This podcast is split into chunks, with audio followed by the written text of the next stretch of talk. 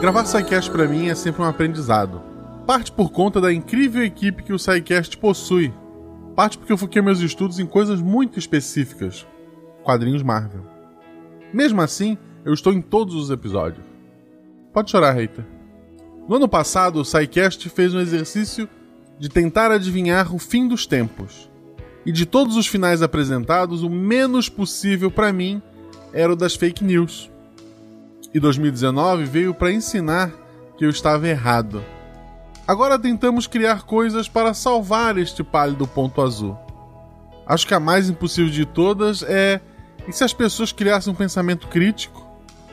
Por favor, me ajudem a estar errado novamente.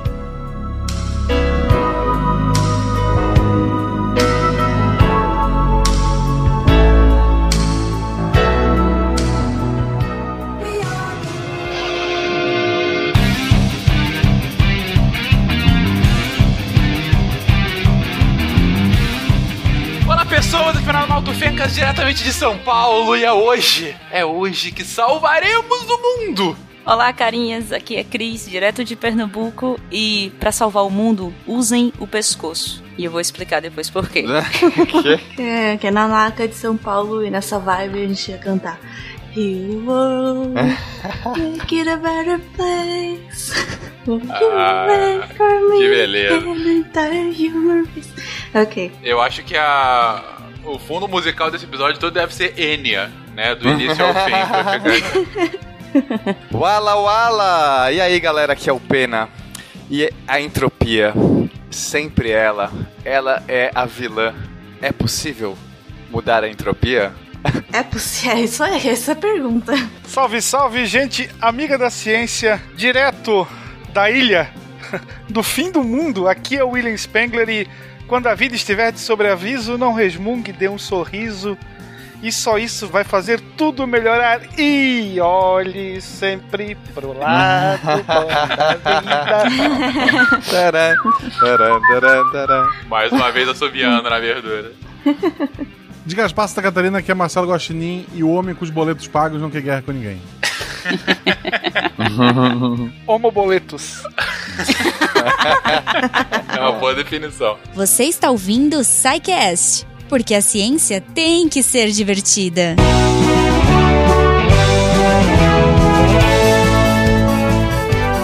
Bem-vindos a uma edição de Regadilho SciCast. Eu sou o Fencas e esse é o último SciCast do ano. Sim, gente, caraca.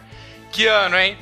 Que ano, pro bem ou pro mal, você tenha gostado ou não gostado dele, foi um ano muito assaz interessante.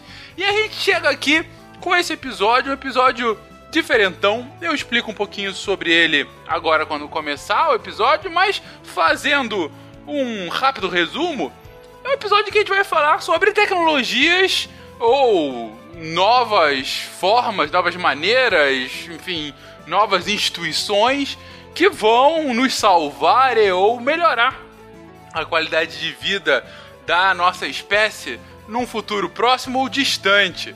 Foi um, um episódio que foi uma provocação do último episódio de 2017, explico mais sobre isso depois, mas também foi uma ideia que veio a partir de um livro que lançou esse ano a versão nacional, chamado Logo Logo 10 novas tecnologias que vão melhorar e ou arruinar tudo, que é um livro escrito pela Kelly Weinersmith e pelo Zach Weinersmith, é um casal, um casal de divulgadores científicos, ela é uma cientista, ele é um, um ilustrador, mas que fazem inclusive um podcast de divulgação científica chamado The Weekly Weinersmith.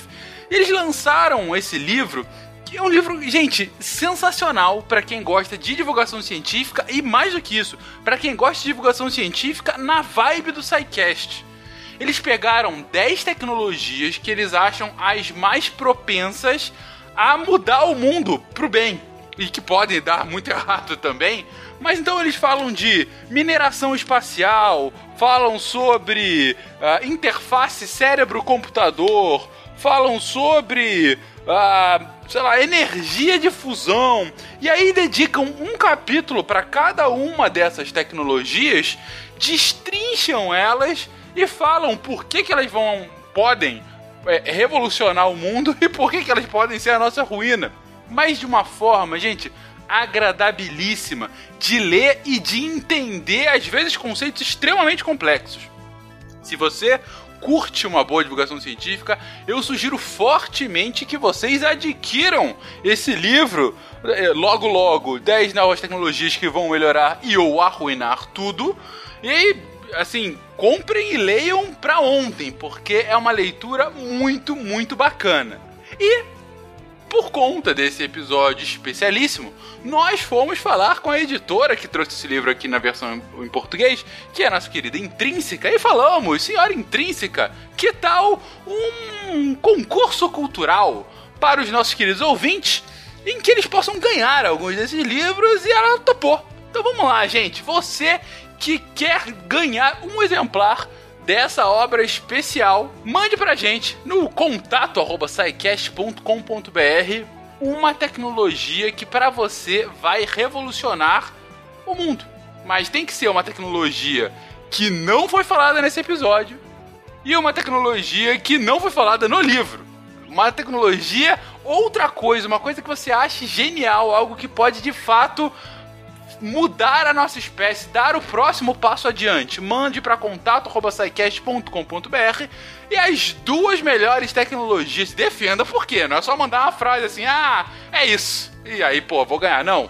Mande e fale o porquê, mande referências, coisas do gênero. A seleção vai ser feita pela equipe desse episódio que participou daqui e as duas melhores respostas serão presenteadas com logo logo 10 novas tecnologias que vão melhorar e ou arruinar tudo mais uma vez, muito obrigado, Intrínseca, pelo livro, para que a gente pudesse estar aqui desfrutando dessa obra maravilhosa e por estar aqui apoiando mais um episódio do SciCast. E se você quiser também apoiar esse episódio, na verdade apoiar todo o SciCast, todo o Portal Deviante, apoie a partir do patronato do SciCast, Patreon, Padrim, PicPay qualquer lugar, a partir de um real sua contribuição é muitíssimo bem-vinda e faz esse projeto simplesmente acontecer.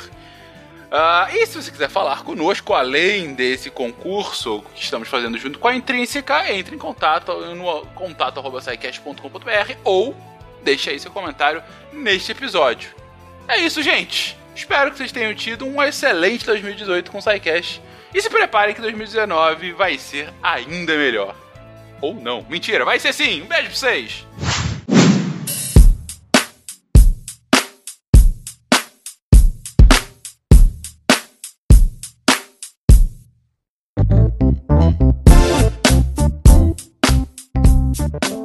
Queridões! Ano passado, também nesse especial de final do ano, a gente, na verdade, tá criando uma tradição aqui no SciCast, né? No final do ano fazer um episódio um tanto quanto bisoinho.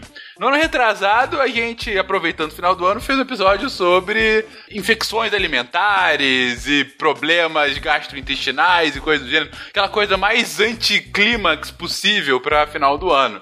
No ano passado, a gente falou sobre formas elaboradas, interessantes e divertidas para chegar à destruição do mundo. E parabéns, e... Will. Parabéns, Will. É sempre importante frisar aqui que tivemos várias excelentes abordagens, mas não, sabia, não sabíamos que em menos de um ano o Will já começaria a acertar com a sua fake news fake news disseminada. Mas, mas eu, eu, ainda aposto que, que, o meteoro vai acelerar e passar na frente. Pode ser. Então, estamos ainda vendo aqui a disputa. Apostas ainda em aberta. meteoro da paixão. Mas para esse episódio, esse episódio vamos agora inverter o sinal das coisas. Vamos inverter, vamos falar sobre formas interessantes para salvar o mundo, para melhorar a nossa vida, para progredir a humanidade.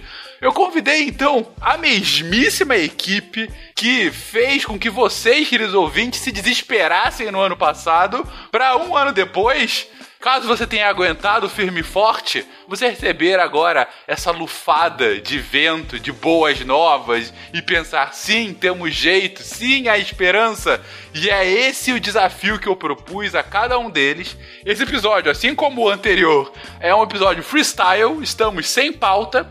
E o meu desafio a cada um, quando eu os convidei, é tragam soluções, soluções interessantes, inovadoras e que vão de fato melhorar nossa vida, que podem salvar a humanidade. Gente, quem começa?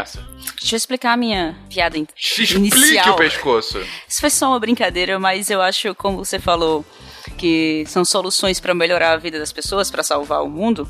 Uma boa forma de você melhorar a sua vida é usar o pescoço. Eu não lembro qual foi o canal que eu vi isso, mas eu achei super interessante. É, se você tá incomodado que seu vizinho usa a camisa do time que você não gosta, ou que sua vizinha é homossexual e está beijando outra mulher, pescoço. Usa o pescoço. Olha para outro lado, cara. Evita briga. Não tem pra quê tu ficar fazendo confusão. Usa o pescoço. Enfia a cabeça no buraco, filho da mãe. É, e também tem o outro lado, né? Se você ignorar as coisas que estão precisando fazer, né? Você não vai olhar pro lado porque vai ficar só olhando pra frente, aí você nunca vai ajudar ninguém. É, Porque- pode também levar pra esse não, lado. Porque eu tava pensando assim. Tem muitas soluções viáveis e tal, mas essa, esse fim de mundo do Will aí, ele pode inviabilizar qualquer ação que qualquer um queira tomar, entendeu? Eu acho que um meteoro também poderia, mas eu É, digo. também, mas tô falando, eu tô falando assim, por mais que existam soluções maravilhosas ou melhorias, nada vai funcionar se as pessoas não conseguirem cooperar e se comunicar e, tipo, e pensar. Então tá cada vez pior essa parte. A gente tem que resolver isso. Verdade, Nanaka. Ou o contrário, né? Pra acabar com o futuro previsto pelo Will das fake news, poderia se, sei lá, uma bomba que desabilitasse tudo eletrônico no mundo, e daí pronto, acabou a fake news. Cara. Mas eu não sei, é, não sei quanto tempo a gente sobrevive também, assim. Ah, mas talvez seja uma melhor solução do que continuar do jeito que tá. Eu ia até fazer essa É pergunta. rápido. Tinha até pensado por essa pergunta quando o Fencas me chamou. Que é salvar o mundo é salvar as pessoas ou salvar o planeta? Ah, não, se é o planeta é só extinguir a raça humana. É, eu tô- porque eu também Então. pensei isso. O planeta tá tranquilo, cara. O planeta nunca esteve melhor, porque ele já passou por tanta coisa. O planeta tá ali cagando. Isso, o, que- o que a gente faz no planeta não consegue fazer nada pra ele, assim. É. Mas e, o problema é realmente salvar os seres humanos quando eu penso nisso, né? A gente que tá na Berlinda e que as pessoas não, não notam isso, né? Parece que salvar, ah, o meio ambiente, a gente tem que se- ser legal com o planeta. Não, não é, não tem nada a ver com o planeta. Quando a gente tá falando de meio ambiente, é situações propícias pra nossa vida. É ela que tá Exatamente. ameaçada. Exatamente. É, sempre quando a gente fala de questões ambientais, é justamente nessa vibe que o Pena tá colocando.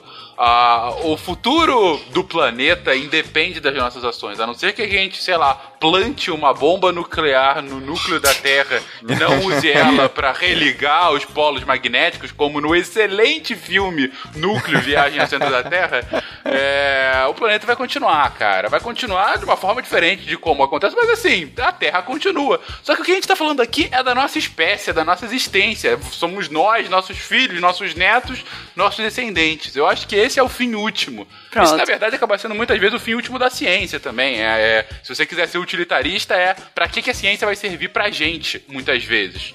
É, e é isso que eu pergunto. O que, que a ciência pode nos ajudar pro nosso futuro? Onde? Soluções, gente. Vocês estão trazendo ainda mais problemas. Vamos lá, soluções. Não, mas eu comecei com essa pergunta porque eu pensei realmente isso. Só que eu também pensei que salvar as pessoas também é salvar. Também, é, quando eu tô pensando em salvar as pessoas, eu também penso em salvar. O, que, o conhecimento que a gente tem, salvar a cultura que a gente tem. Quando vocês falaram Sim. em desligar toda a internet, desligar o que a gente tem é, online, a gente perde parte do conhecimento, parte parte da cultura, porque hoje a gente tem muita cultura e muito conhecimento armazenado só nesta forma. A questão é realmente, a gente tem que salvar porque tá indo pro buraco, né? E a gente não vai conseguir fazer isso sem evoluir a ciência o mais rápido possível, as tecnologias. E aí sem internet também vai ser mais difícil. Então, isso me lembra muito o livro do Asimov, A Fundação. Então, para quem não leu o livro, ele começa Ele começa retratando o, a civilização, que é uma civilização galáctica, mas não importa agora, pode ser a Terra para nossos efeitos, dá na mesma, tá indo pro buraco. É, eles fazem uma previsão de que é, não tem como, em mil anos, sei lá, X, da, X anos, todo o É, conhecimento anos, vai, vai se perder, as pessoas vão entrar numa época de barbárie, enfim. E aí a iniciativa que algumas pessoas têm é vamos preservar isso. Então eles é, planejam uma missão que vai é, colonizar um- uma- um planeta distante, né, que não faz parte da, daquela galáxia, mas para nós seria como colonizar um outro planeta, que preservar, como se colocasse lá todas as, as enciclopédias de conhecimento, né, a nossa internet, de algum jeito preservar, porque assim, mesmo que vá ter essa época de barbárie, eles vão poder, é, eles planejam reconstruir dessa, desse lugar. Esse lugar chama a Fundação.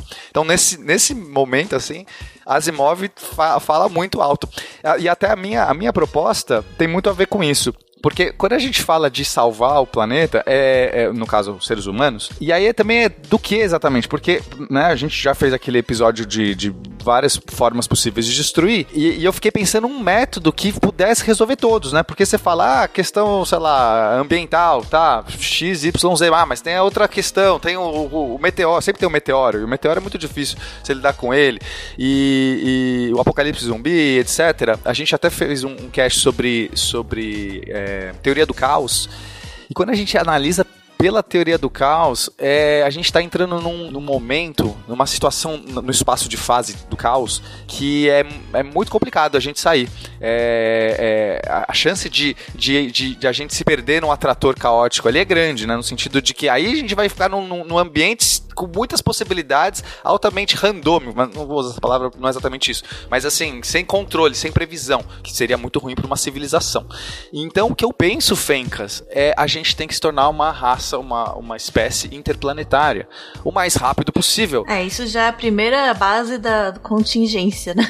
Falando de contingência. Exato, cara. Tirar as cestas todas, os ovos todos da única cesta. Porque assim, não importa o que aconteça, né? O que, o que acontecer no planeta Terra.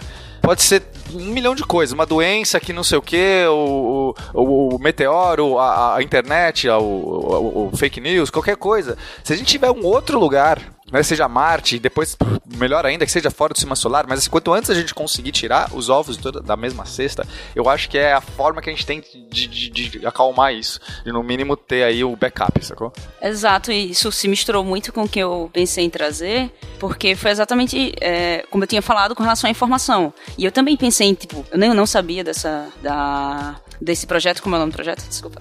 A fundação. A fundação. É muito legal, leia, Cris, leia. Tem que ler, ler. Desculpa. É, é- é fantástico. Leia ouvinte. É, Asimov, gente. Eu também tinha pensado em que será uma solução a gente armazenar essa informação em outro planeta, assim como tirar, as- é, colonizar outros, outros planetas, porque se você pensa que todo, um, boa parte do conhecimento está nas nuvens, nas nuvens é bem entre aspas, porque Sim. ele está fisicamente em algum lugar. E se você im- imaginar que aquele lugar pode passar por uma devastação ambiental, parte desse conhecimento pode ser perdido, entendeu? Para quem? Para uma coisa próxima a mim, por exemplo é, que trabalha com genética. Imagina só, para quem conhece o NCBI, o NCBI é o Centro Nacional de Informação Biotecnológica. Se você a gente perde a informação que está ali dentro, você perde basicamente os genomas que a gente sequenciou no mundo. Boa parte desses genomas estão armazenados ali. Então, se você perder essa informação, boa parte da ciência que é feita nessa área, ela se perde. Porque você perdeu muito conhecimento. E hoje, de 2006 para 2010, a gente cresceu de um pouco mais de 160 exabytes para 988 exabytes. Isso em 2010. Exabytes é tipo terabyte, petabyte e exabyte. A escala é essa. Um milhão de, te- de terabytes é um exabyte. Ah, e em 2020, a gente eh, se acha que, vão, que, a- que a quantidade de informação que está armazenada na internet eh, vai chegar a 40 zettabytes, que são tipo 40 trilhões de gigas. É, informação, é muita informação para correr o risco de ser perdida aqui. Então, salvar isso também é E salvar. 90% é fake news. Grande parte é GIF, na verdade.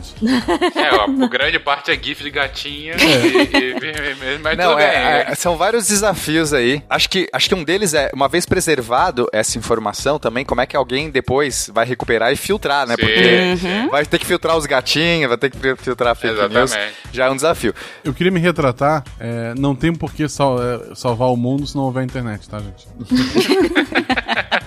Não, entendi, é, eu acho interessante, um, um bom início. O, o início de vocês, a primeira solução é um grande seguro, um seguro da espécie. Se o pior acontecer, pelo menos alguma coisa sobrevive. Seja essa alguma coisa, como disse o Pena, colonizando outros planetas, justamente para que, caso o problema seja localizado, né, não seja o fim da, da, da galáxia ou do universo, a gente consiga progredir como espécie, seja salvando a própria informação e possivelmente também em outros lugares, ter backup dessas informações para que ela possa uh, ser preservada. Interessante. É que, é que Fencas, assim, as, hum. hoje a gente já tem bastante backup no sentido, as, nu, a nuvem, ela nada mais é do que um monte de computadores espalhados pelo mundo. Então, quando a gente está falando, por exemplo, no Google, ele vai ter servidores em locais é, totalmente opostos do mundo, ou distribuídos no mundo todo, para que justamente, se cair em algum lugar, se uma bomba nuclear nos Estados Unidos, vai ter um backup na Austrália. Se cair também na Austrália, vai ter um na, sei lá, é, no Japão. E assim por diante. É, acho que até, sei lá, tem servidores na, na Groenlândia, sei lá. Então parece que está muito seguro nesse sentido, mas ainda assim, toda essa informação, ela prescinde dessa rede, ela prescinde de ele é, eletrônica e prescinde de computadores. É, se ninguém tiver conhecimento de ler, não vai adiantar nada, né? Uhum. Você bota um servidor lá no planeta, nos cafundó, quem chega lá vai achar que é uma pedra. ok. A pedra quadrada, esquisita. É, a, a, mídia que a gente tem hoje também é um limitador, né? Sei lá, se amanhã a gente tiver um evento catastrófico que queima computadores, queima eletrônica, que, que a, a, a, gente não tem como passar conhecimento por DNA. Quer dizer, a gente passa muito conhecimento por DNA, mas é, a nossa espécie desenvolveu a comunicação para conseguir passar muito mais conhecimento. A gente esperar o DNA acumular essa informação e tal vai ser um problema. E, e cara, isso para mim é o grande desafio, porque a próxima geração tem muito mais informação para receber e para poder, assim, você já parte dos ombros do, de gigantes passados, né? Por exemplo, hoje, assim, dificilmente é, a gente vai, se, se amanhã se queimar os computadores, sei lá, alguma coisa assim, a próxima geração, é, a, gente, a gente não sabe nem, sei lá, fazer coisas básicas para ensinar a próxima geração a fazer coisas básicas, porque a gente só sabe fazer coisas a partir de softwares e de, Exatamente. sabe? A gente uhum. precisa ter todos esses auxílios hoje para poder fazer algo. Então, nesse sentido, realmente eu acho muito complicado. A gente, a gente vem colocando, a gente tá acumulando muito, muito, muita informação absurdamente de, e depende muito desse sistema. A gente está criando assim um gargalo absurdo. E até do ponto de vista científico, né, Pena? Se você parar para pensar, a quantidade de informação que um estudioso tinha no século 16, 17, o cara era versado em diferentes disciplinas. O cara Sim. conseguia estudar, o cara é, é, conseguia ter tempo e, enfim, tinha uma quantidade tão mais limitada de informação que ele podia se especializar em coisas distintas e ter uma variedade de conhecimentos complementares. É, o cara era matemático, astrônomo, filósofo, o cara era tudo. E, e era ok. Exatamente. E era ok, e ele podia estar, inclusive, na borda da ciência. Uhum. Ele podia estar criando ciência nova, aquela coisa que a gente estuda hoje, por exemplo, entendeu? É, hoje, isso é cada vez mais improvável, porque para você chegar até a borda da ciência, você tem que ter uma hiper especialização. Exato. E uma hiper especialização que vem com trade-off. Eu estou gastando meu tempo conhecendo muito sobre esse pontinho aqui para que eu possa evoluir esse pontinho aqui. Só que com isso eu não tenho tempo para entender todo o resto. E aí eu preciso, a minha sociedade vira uma sociedade de especialistas, né? Em que eu tenho que confiar que a gente tenha uma quantidade expressiva de especialistas para que um complemente o outro. Qual é o problema disso? a gente não tem muitas vezes conhecimento básico, porque a gente vai sempre construindo os ombros do gigante, mas o gigante não tá mais, a gente não consegue mais vê-lo. De tanto que a gente já subiu. É, assim, só para fazer uma, uma analogia, é, se a gente pensar que o conhecimento seria o círculo, o conjunto, todo o nosso conhecimento seria um círculo, quanto mais a gente expande esse círculo, maior o perímetro se expande também. E esse perímetro é a borda do, do entre o conhecimento e o não conhecimento, ou seja, a, a nossa borda de ignorância. Quanto mais a gente entende do mundo, maior cresce a borda de ignorância. E aí, para que a gente, que uma pessoa consiga cobrir a borda inteira, ela não consegue cobrir uma pessoa, consegue cobrir a borda inteira. Então ela vai é, fatiando esse círculo e vai indo pro. Ó, eu vou me especializar especializar aqui na borda aqui da direita, que ah, você vai para esquerda. É meio que isso que a gente está fazendo. E não sei muito também como fugir disso, porque isso implica em uma acumulação absurda de conhecimento, registrar esse conhecimento. O melhor que a gente fez hoje é através de computadores, de usando é, internet, usando meios digitais.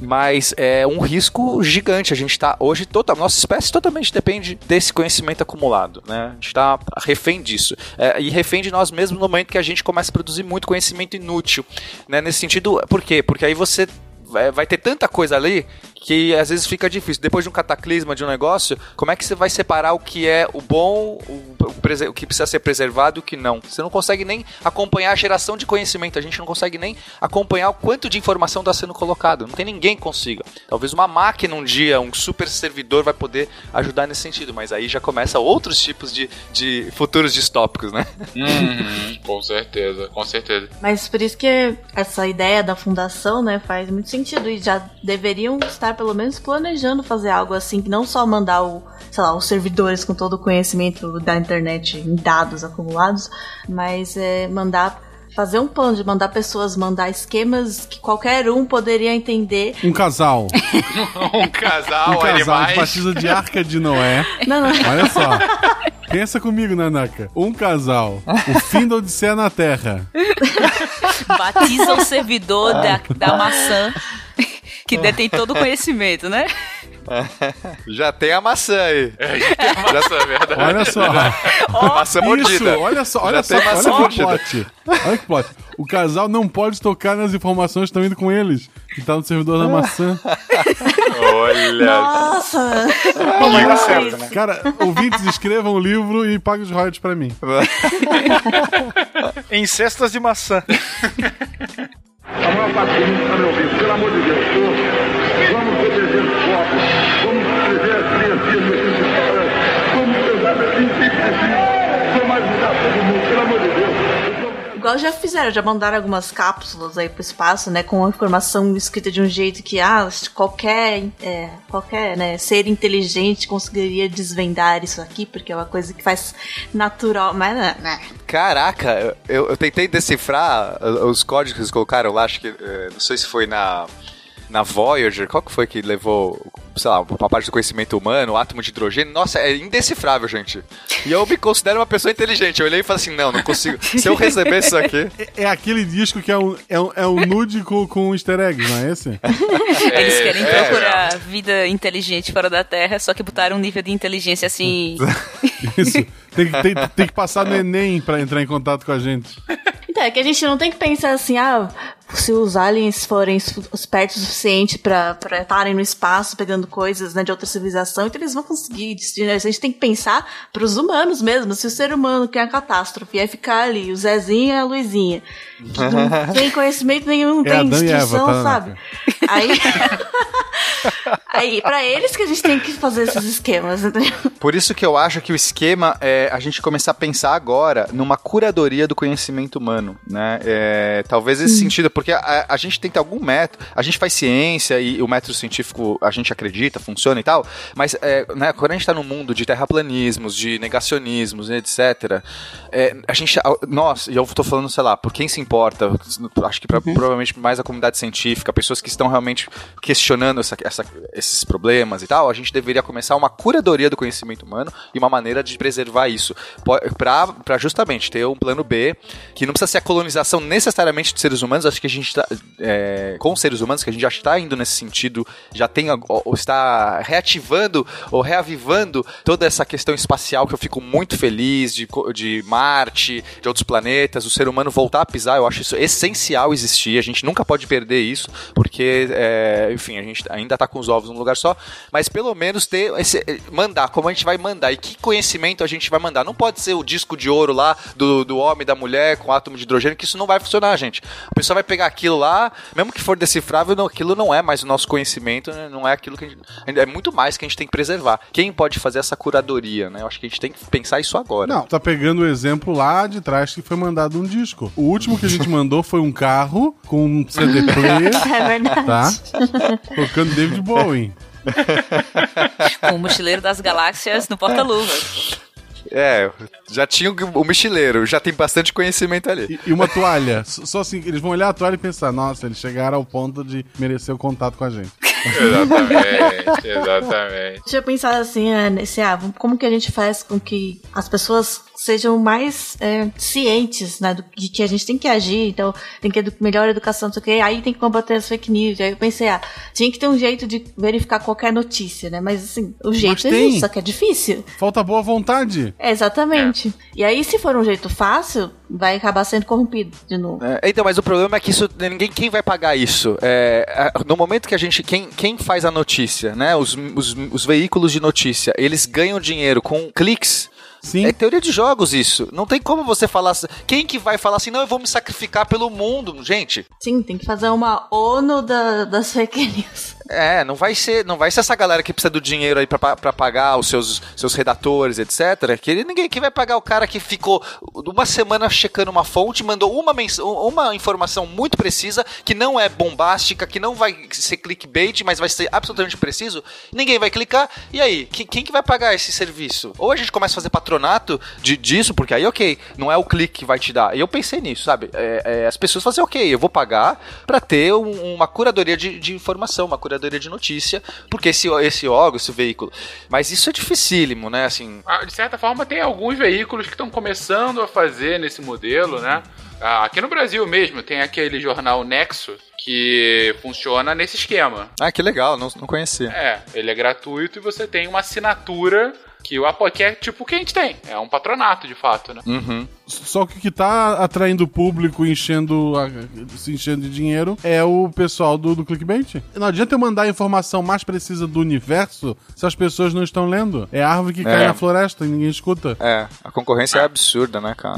Tu pode ter a notícia mais perfeita, embasada e com fontes que a pessoa, se não combinar com o que ela tá pensando, ela vai dizer que aquilo é mentira e acabou. Ah, sim, sim, sim. Então é por isso, Fencas, que eu pensei nesse caso. é, eu tinha pensado também assim em curadoria de mídia, de nesse sentido notícia. Mas é, acho que é muito fácil a gente começar a fazer uma curadoria de ciência, uma curadoria de informação é, valiosa, sabe? Porque aí não é mais o clickbait, é um esforço. Assim como a gente tem esforços, é, sei lá, para a questão do meio ambiente, de o próprio o próprio o painel do IPCC é um esforço nesse sentido. Eu não sei quem financia exatamente. Exatamente isso. É a própria ONU. Mas é um esforço da nação. Eu vejo que ali é um. Pô, a gente parou de ficar brigando aqui. Vamos, vamos realmente compilar tudo e tal. É, Eu vejo uma curadoria nesse sentido. A gente poderia expandir isso. E ter, assim, alguém, uma ONU que seja, algum órgão maior, falando, galera, a gente tem que começar a, como nação, curar, fazer uma curadoria do nosso conhecimento para selecionar aquilo que é mais precioso e aí pensar em métodos disso ser replicado, preservado, enviado para outros lugares. Entendi, entendi. Só para os ouvintes entenderem, gente, o IPCC que o Pena tá fazendo referência é o painel intergovernamental das Nações Unidas para a Mudança do Clima, ah, que é o órgão científico da ONU que justamente pesquisa. é, na verdade, ele não pesquisa porque não é o órgão que pesquisa, ele faz justamente a curadoria das pesquisas científicas na área de mudança do clima. Ele fica justamente observando, né, analisando tudo que a ciência está produzindo ao longo de um tempo e recorrentemente, atualmente no espaço de cinco anos, ele lança um novo relatório é, em que fala, olha, os últimos cinco anos de pesquisa científica, esse é o sumário do conhecimento ah, que a gente tem, o top of mind do conhecimento científico em mudança do clima. Então ele pega tudo, ele faz um, um sumário grandão, com um compilado gigantesco de uma porrada de paper que eles analisam, e desse compilado grandão eles fazem sumários executivos que são justamente feitos para os formuladores de política pública, e é nesse sumário que eles dão os alertas de sempre, falando, ah, a mudança climática antropogênica é certa, a Terra não pode passar de 2 graus Celsius, temperatura média, etc. Então a ideia seria fazer alguma coisa análoga a isso, ter algum tipo de painel, imagino também que científico, não sei se somente científico, aí o Pena pode elaborar, para fazer uma curadoria do conhecimento da Terra, e exatamente para separar joio do trigo e entender o que, que de estado da arte, da ciência, de conhecimento humano deveria ser passado para futuro e resguardado para que possa durar para futuras gerações no caso de uma eventualidade. Exatamente. Eu pensaria assim, em du- duas frentes. Uma que estaria preocupado em curar, selecionar, separar e, e como é, o que, que é o bom pra gente preservar, porque não dá se preservar tudo e é inútil preservar tudo, não é, não é útil, não é, não é legal. Mesmo que você pudesse mandar tudo, não é bom, porque depois alguém vai ter, quando alguém vai ter que absorver aquele conhecimento, vai fazer caceta, que eu faço com um monte de gatinho aqui, não, não dá pra fazer nada. E um outro esforço é pensar em métodos para fazer essa preservação, né? Então, assim, eu imagino uma, um grande projeto da humanidade e aí se chamasse, né, como o IPCC é, né, mas para qualquer, qualquer ramo. Então vai, vai chamar os grandes enten- entendidos, os cientistas e tal. Penso, penso algo bem científico nesse ponto mesmo, que eu acho que é, é o mais importante nesse sentido para nossa, para a humanidade preservar isso. E aí um grupo de provavelmente com engenheiros e, e- e tudo mais pensando em como preservar isso, em formas de manter isso é, mesmo sem energia elétrica funcionando para sempre, sabe? Etc. E um outro grupo pensando em como que a gente vai compilar isso, separar os melhores e etc. Eu acho que isso seria, nossa, uma iniciativa que, putz, é, eu, é, sabe, é algo que eu olho e falo, pô, é, pode dar certo, né? É, eu também a- achei uma ótima ideia ter cada área ter o seu, filtrar o conhecimento da sua área e aí ser passado para quem para quem vai fazer esse armazenamento. Mas como você falou, a gente ter o- as pessoas com maior nível de conhecimento naquela área, os cientistas mais mais renomados daquela área, só que eu vejo uma problemática aí. Já que a gente tá dando a ideia, e caso alguém escute esse cast vai colocar isso em prática, tem um problema em você colocar somente os mais renomados, que na maioria das vezes são cientistas mais experientes naquela área, é que algumas vezes eles são tão presos ao que eles fazem, a forma que eles fazem, que algum conhecimento novo acaba sendo desvalorizado.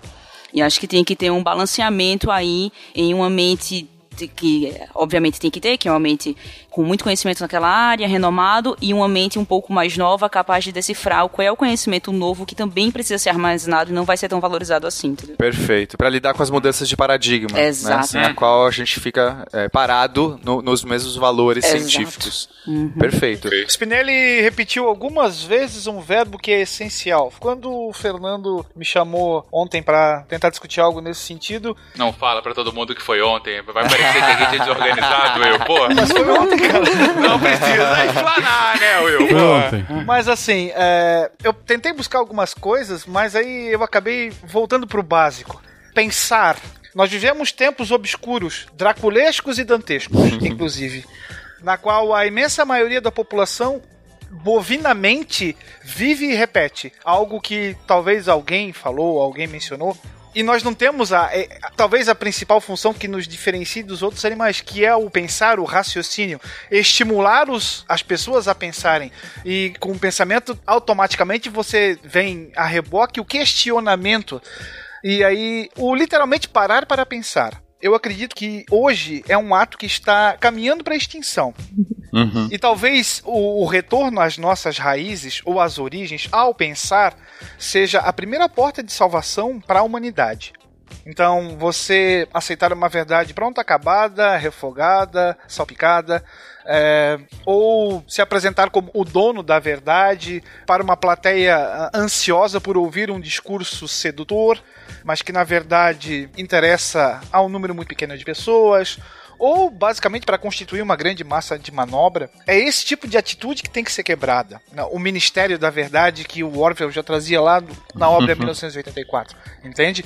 Você tem que ser um questionador, você não pode bovinamente, passivamente aceitar tudo aquilo que te apresenta. Uhum. E, mas você consegue estabelecer algum caminho, algum mecanismo, alguma forma de fazer com que esse ato. Você precisa plantar a semente da dúvida. Uhum. Você não pode vir é, apresentar certezas. Eu acho que o, o trabalho deve ser justamente o contrário. Você tem que plantar a semente da dúvida. É, Você tem que causar, né? Você tem que provocar a confusão, o caos, e não o, o paraíso e o nirvana que seja. Uhum. Para que talvez ah, desperte uma autocrítica. É, o difícil é que isso tem que ser feito desde sempre pra pessoa, né? Tipo, desde criança. E aí, Exato. com isso, a gente tem que fazer uma revolução no jeito que a gente cria pessoas. Não tô nem falando da educação, o sistema escolar. Assim, tem que mudar o jeito. Exatamente isso.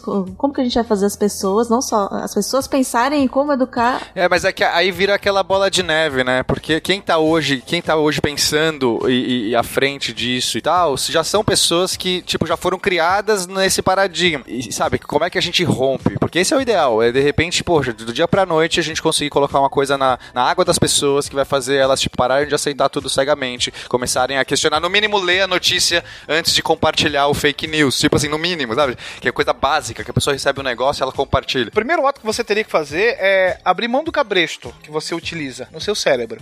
e estar apto, pelo menos, a ouvir uma outra ideia. Nem que você, num primeiro momento, não concorde. Mas não é algo que você possa refutar ou é, considerar algo quase como criminoso. Você tem que libertar as amarras que seguram o teu cérebro. Primeiro, né? Não é pelo fato de você estar tá falando uma coisa que é diferente daquilo que eu penso que eu vou te tratar como um inimigo ou um adversário. Senão a gente leva para o campo do fundamentalismo e é basicamente isso que a gente Sim. vivencia hoje. Né? Ou o vermelho ou o azul. Então não tem o cor-de-rosa, não tem o amarelo. Ou você é preto ou você é branco. Não pode ser assim. Antes fosse simples assim. É, vamos pensar aqui, vai, pros nossos ouvintes, a gente tá falando pra uma plateia, já tem uma plateia hoje. Então, bem ou mal, nossas ideias aqui, o que a gente tá, tá conjecturando, discutindo, tá chegando pra essa galera. Mas, é, vamos supor que essa mensagem que o Will acabou de falar, que se a gente conseguir passar pra todo mundo, as pessoas pararem agora, você que tá ouvindo, acabou de, de você tem essa oportunidade, pensa aí, cara, né? Você pode parar dois segundos agora, refletir sobre isso e você achar que faz sentido começar a adotar para sua vida uma nova postura de tipo é, é, é, questionar muito mais, questionar qualquer coisa, questionar seus valores mais, mais básicos, sei lá, coisas culturais, porque a gente tem que questionar qualquer coisa. Aí, beleza, como é que a gente faz isso chegar para todo mundo?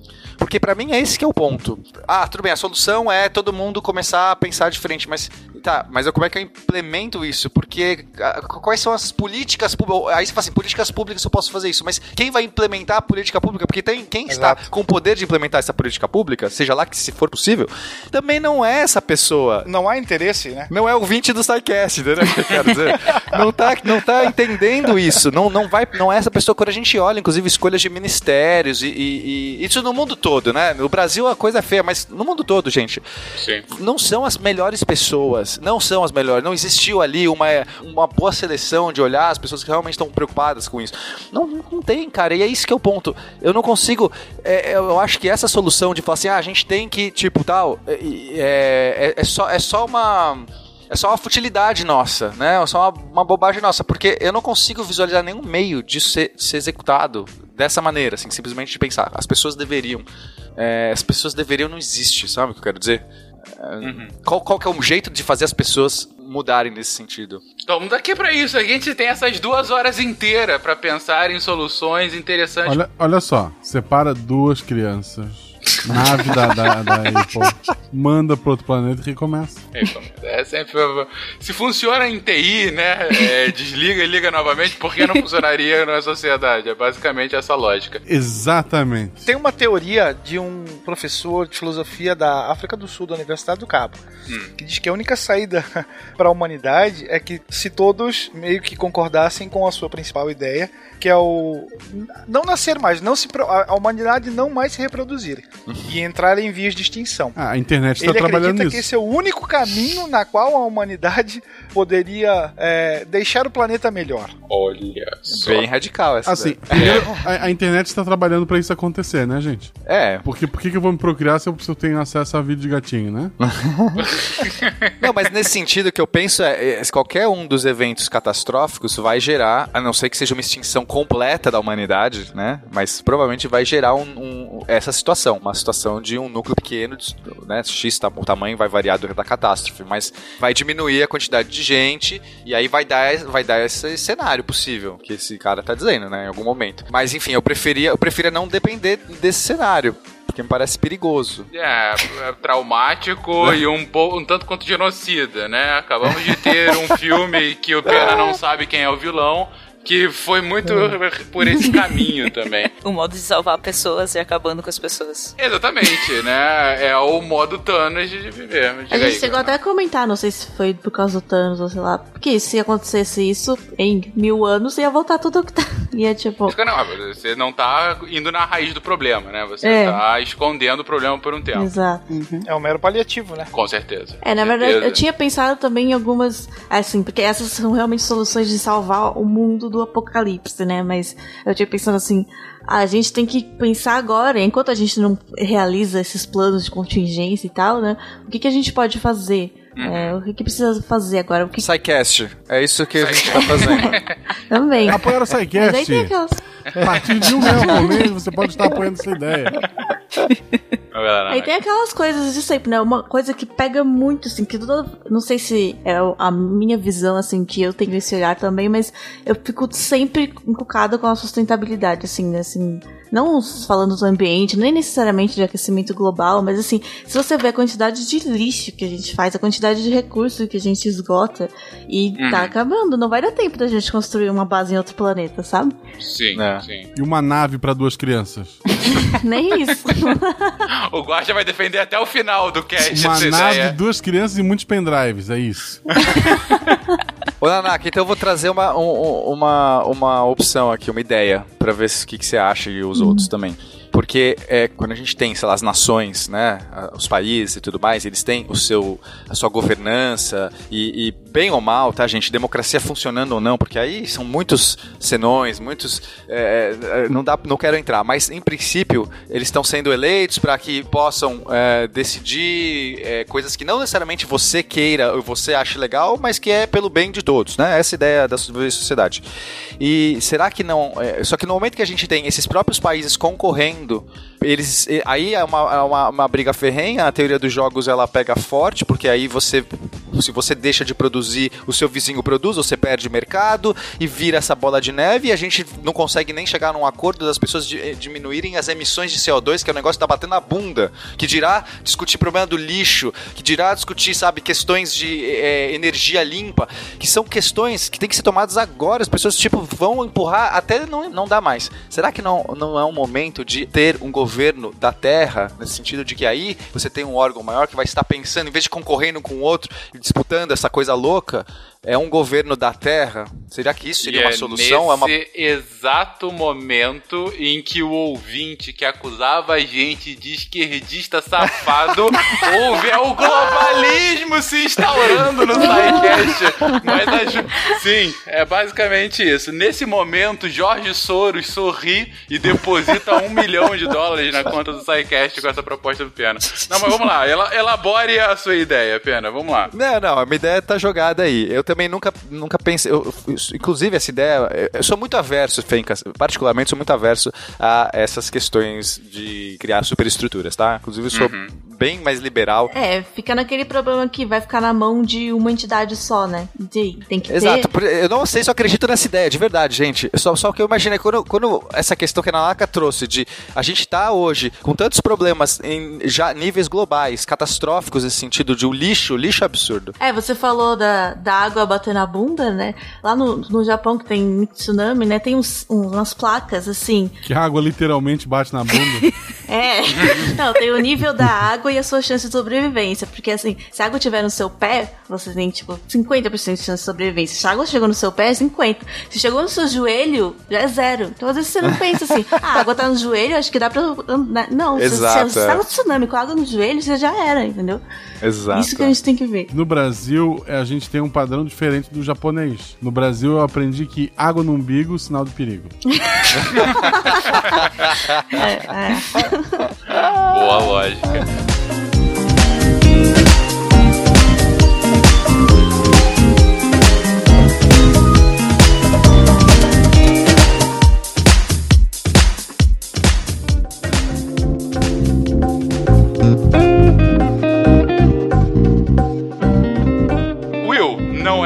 Primeira vez que alguém fala que a solução do mundo é um governo central, né? A gente já teve histórico, alguns históricos disso ao longo dos tempos, né? Alguns centros do mundo, né? Exatamente. Eu não sei se eu Exatamente. acredito nessa ideia, hein, galera. por Não, favor. eu não tô falando que você tá acreditando, é só o Soros falando por você, mas vamos elaborar um pouquinho isso.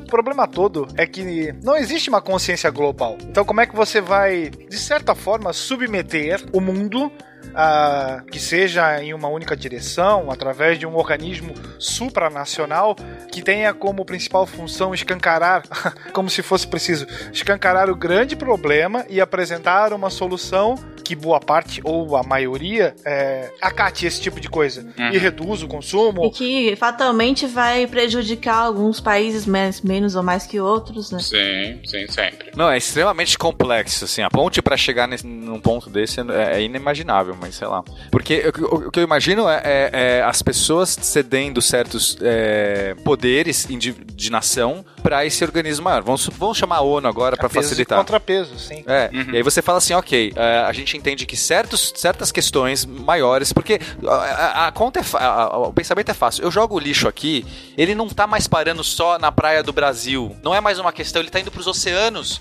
O, o, o gás que indo eu tô. parar dentro a- de você. é, a temperatura é global hoje em dia. Não dá mais pra eu achar que eu tô poluindo aqui, emitindo CO2 e, e acabou. É o Brasil que tá sendo impactado. Porque essa foi sempre a lógica. Antes desse globalismo, de- né, da gente conseguir entender todo esse fluxo planetário, era fácil, porque era o meu, o meu, ah, o meu jardim. Então quem cuida sou eu, eu E tenho como meus se não interesses. houvesse amanhã também, né? Como se não houvesse amanhã, exato. Tipo, cada um tá ali, faça o seu melhor e ah, lide com sua realidade agora. Agora a gente tá é, chegando num ponto do planeta que a gente entende esses, esses fatores. Eles são globais. Tem muitas coisas que eles afetam tudo. Não adianta eu achar que o problema do plástico que eu jogo aqui é um problema do Brasil. Vai parar nos oceanos. Microplásticos vão estar vão tá destruindo toda a cadeia de coral do mundo. Isso é um problema do mundo. É nesse sentido que eu quero dizer. É, talvez assim as pessoas entenderem que certas questões, né, os, os- aí os países, que é complicadíssimo, gente. Eu não sei como fazer, né? Novamente também não estou estudando a solução. Mas assim, algumas questões maiores, entendeu? Assim, isso aqui não dá pra gente mais achar que é problema nosso. Alguém vai ter que ser mais durão do tipo tomar decisões que, que tem que ser é, em todas as direções, ou seja, tem que aplicar pra todos para que não saia um prejudicado. Claro que isso também é difícil, porque o cara fala assim, ah, é, di- diminui consumo, só que tem países que tem consumos diferentes, assim. Ou seja, é uma puta batata quente, eu sei disso. Eu não sou, eu não sou inocente nesse sentido. Mas a pergunta é, se ninguém fizer isso, a teoria dos jogos simplesmente vai dizer que as pessoas vão esgotar, vão esgotar todos os recursos, porque enquanto o outro não para, você não pode parar, e ninguém vai fazer isso se sacrificar por todos. é, essa solução, a- o equilíbrio de Nash dessa solução é simples, o esgotamento mais rápido possível do planeta. E é isso que a gente tá indo hoje. Eu entendo o que o Pena tá falando, porque é, a gente soltou aqui isso como uma possibilidade de um lado e outra possibilidade seria todo mundo chegar a um acordo sobre essas soluções. E, cara, a gente não chegou a um acordo nem a un- da unidade de medida de comprimento. Chega em cada país, o povo não concorda nem com isso. Não, isso aí tem acordo. É só algumas pessoas, que cabeça duras, que não. É, só é só acabar com aquilo. Você não, tem acordo nem na família. Vamos É. terminar quem não concorda. Deixa comentário aí quem teve é, consenso no jantar de Natal aí, pode, pode botar nos comentários. Ah, verdade. Deve ter sido uma delícia Nossa. pra muitos que estão ouvindo agora. Mas, é, complementando, assim, Pena, foi o que você disse, realmente, é é uma solução, mas, puta, que trabalho que seria pra fazer esse acerto, né? É, é que uma solução dessa, ela tá quebrando a lógica estabelecida há pelo menos 400 anos que a gente, como é, população da Terra, se divide em grupos que hoje a gente se convenciona chamar de Estado-nação. E cada um é o dono da sua bola. Exatamente, cada um é, e esse é o ponto principal quando a gente fala de sistema internacional. Cada um é o dono da sua bola e eu não posso mexer na sua bola. Ou seja, ma- mais do que isso, cada um diz quem faz parte do seu grupinho e o meu grupinho não pode mexer com o seu grupinho. É, são esses os dois princípios principais de um sistema internacional atual, né? Que é a autodeterminação e não intervenção. E é assim que a ONU funciona. As pessoas às vezes falam erroneamente, que não foi o caso aqui, por favor, mas falam er- erroneamente que a ONU é o governo do mundo. Muito longe disso. O secretário-geral da ONU não é o presidente do mundo. e nunca teve essa pretensão. Eu vi isso dia, dia desse num, num, num podcast grande e isso me deu calafrios.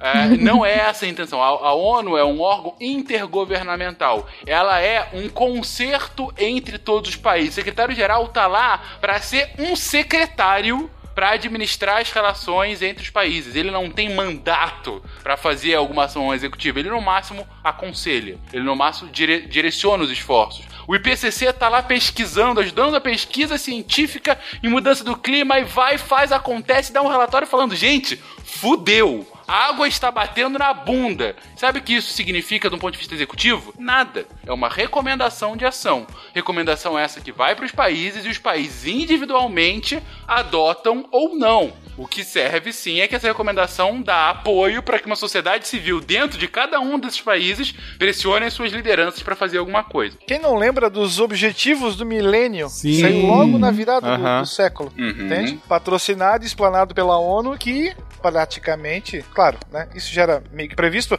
não surtiu nenhum efeito prático. Ou de uma, uma forma mais rápida. Sim. Teria que ser algo mais perto, mais perto do que o Pena falou, né? De ter realmente um governo num- em todos os sentidos, né? Que consiga é, colocar taxas nos países, fazer punições, fazer incentivos. Então, é, exatamente. E ter modos de né, democratizar, entre aspas, não sei se essa é a melhor, a melhor estratégia, mas que não fique uma coisa autoritária também. É, é que é bem arriscado isso. Há algum tempo, principalmente por conta do debate ambiental, essa solução vem sendo aventada, Nanaka. Ah, e um dos pontos que você falou é um que voltou a pipocar agora, que é taxa de carbono. É justamente imposto, um imposto global sobre o carbono, justamente para conter a mudança do clima, né? Solução essa que eu pessoalmente acho, no modelo atual como a gente se organiza, inviável politicamente de ser aprovada.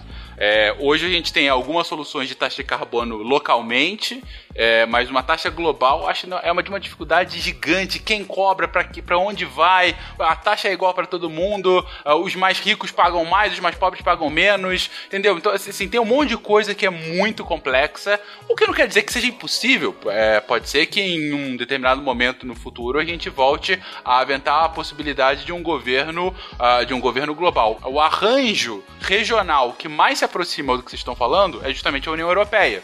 A União Europeia foi sendo construída, foi sendo construída com uma abordagem que é chamada de, de derramamento, de spillover, em que começou com várias ações bem pontuais bilaterais que foram crescendo, uma cooperação técnica que começa com carvão e com aço, e aí entra mais uma parte da economia, entra mais um país aqui, vamos colocar agora também algumas questões de direitos civis e tudo mais, e de repente você tem uma comunidade europeia, uma União Europeia, em que a União Europeia é o órgão mais próximo a um governo global, um governo, no caso, regional, que a gente já passou e ainda assim está muito longe de ser um governo da Europa, porque os países continuam com soberania. E antes de, de voltar pro tema, só lembrar pra ver como essas ideias às vezes a gente discute tanto tempo, passa tanto tempo conversando sobre maneiras de melhorar o mundo, que quando a, a ideia finalmente chega pro papel pra ser assinada, ela já tá ultrapassada. Como por exemplo essa do, do carbono. Hoje todo mundo tem uma impressora multifuncional. Ninguém mais usa carbono. Ai, guacha. Foi boa, gente. Vai. Obrigado, obrigado. Mas aí você vê, então a União Europeia é o mais assim, próximo e, puxa, vamos fazer, vamos acontecer um governo regional que vai conseguir conciliar tudo. Tem uma moeda única para quase todos os países da União Europeia. E aí o que acontece? Um Brexit. E várias outros, vários outros países que começam a ameaçar, falando justamente o que a gente está ouvindo hoje no Brasil. Isso ameaça a nossa soberania, o nacionalismo tem que prevalecer a esse globalismo, porque aí você vem essa tensão, essa tensão de ah, mas a quem interessa um governo global? Quem vai dar as cartas? Vai ser realmente democrático? Não vai? Como que a gente vai conseguir fazer um arranjo para que todos os países, mais do que isso, que todas as pessoas dentro dos países de hoje sejam de fato representados? E quem vai abrir mão disso, né? Não, é, é um desafio, é um desafio absurdo e eu tenho plena consciência. Eu nem sei se eu acredito, tá? É, é, é que eu- a gente tá aqui lançando ideias, viu, Fencas? É por isso sim, que. sim, sim. Agora, uma coisa que eu, que eu acho, que eu quero dizer assim, se você vai impor isso, vai ser muito mais complicado, né? Os países nasceram meio que naturalmente. E aí não teve, né? é, é, a consolidação das nações, ela, de cada nação, veio porque já existia uma identidade cultural de algumas pessoas na- naquele lugar, elas começaram a, a de fato se sentir ali como um povo, e depois houve todo o É, movimento. aí entra naquele negócio do inimigo externo. Que eu acho que é o único jeito da gente se tornar uma nação, como, se a gente se identificar como terrestre, né? Nós somos a Terra, é se tiver outra coisa. É isso aí, Nanaka, que eu ia falar. Pode ser que um, se vierem aliens nos visitar, certamente do dia pra noite a gente tem que ter uma. a- a- vai surgir, né? As pessoas vão falar, nós somos terráqueos, olha só, vamos defender os terráqueos. Isso, isso cria esse mecanismo. Mas outro mecanismo, mas aí é depender muito da sorte, né? Se o meteoro tá difícil de vir, o, o alienígena está mais difícil ainda. Então, o, o, mas no momento que nós nos tornarmos uma, uma, uma espécie interplanetária, isso também vai acontecer. Se a gente tiver lá uma colônia em Marte, tá, vou citar uma coisa que está mais próximo da gente, sei lá, coisa de 100 anos que eu imagino que, que, vai, que pode acontecer, tá? E se a gente tiver uma colônia em Marte, é, meio que vai, vai ter que ter alguma relação inter, interplanetária, né? Algum órgão interplanetário para regular isso. E acho que daí, para você começar naturalmente criar esse, essa soberania global, essa visão de que somos vai ter, né, xenofo xenofobia, ah, os marcianos, todas essas coisas vai acontecer, porque a gente vai depositar no externo uma característica do ser humano de, de não conseguir lidar com as diferenças, ele quer, né, falar mal do diferente, então ele vai depositar, só que vai ouvir também, vai haver também uma, uma um movimento de integracionalista nesse sentido, de é, as pessoas se sentirem terráqueas, né, talvez, talvez ajude também, não sei. Então talvez a solução para a Terra seja arranjar algum inimigo externo real ou artificial para criar coesão. Não, mas. Não, Fencas. A frase não é assim.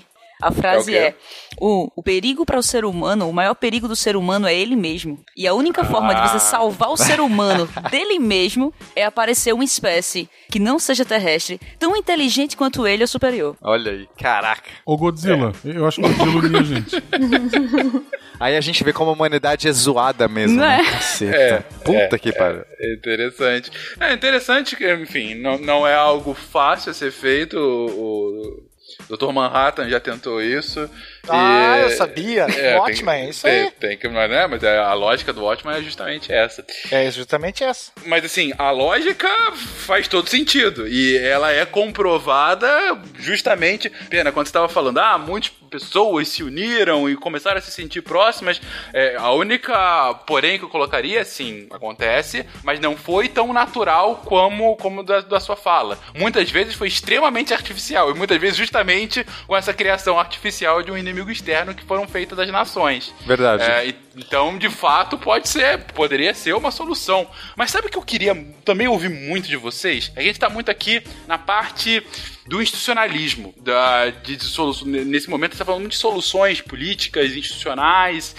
É, e tecnologia, gente? Que tipo de tecnologia que vocês estão vislumbrando? Pode ser alguma coisa de agora, assim, ah, isso que já tá nascendo vai ser foda, vai ser muito bom. Ou essa coisa que em cinco anos vai aparecer vai ser revolucionário. Ou mesmo, cara, com o atual progresso da ciência, em 50, 100 anos vai ter isso que vai mudar a forma como a humanidade está sendo vista mais pra melhor. Vocês conseguem trazer exemplos? É, eu tinha. Eu peguei alguns exemplos, mas aí tem que colocar. É o ponto que a gente tá falando, né? Por que, que a gente foi pra esse lado? É porque a tecnologia e a ciência, né? Se não acontecer nenhuma catástrofe, vai continuar avançando e tem coisas que a gente não pode nem imaginar, mas nada vai funcionar se a gente não tiver essa cooperação, Não, né? Certíssimo, certíssimo. E foi muito fundamental a gente ter começado pelo mais básico, né? Pelo que independe, inclusive, de progresso científico. É só realmente um progresso institucional. Mas vamos falar um pouquinho dela. Sim, então uma das coisas que eu tava pensando, né, na- uma coisa de, de lixo, de sustentabilidade, a gente fazer um jeito de reutilizar o lixo ou de se livrar dele, né?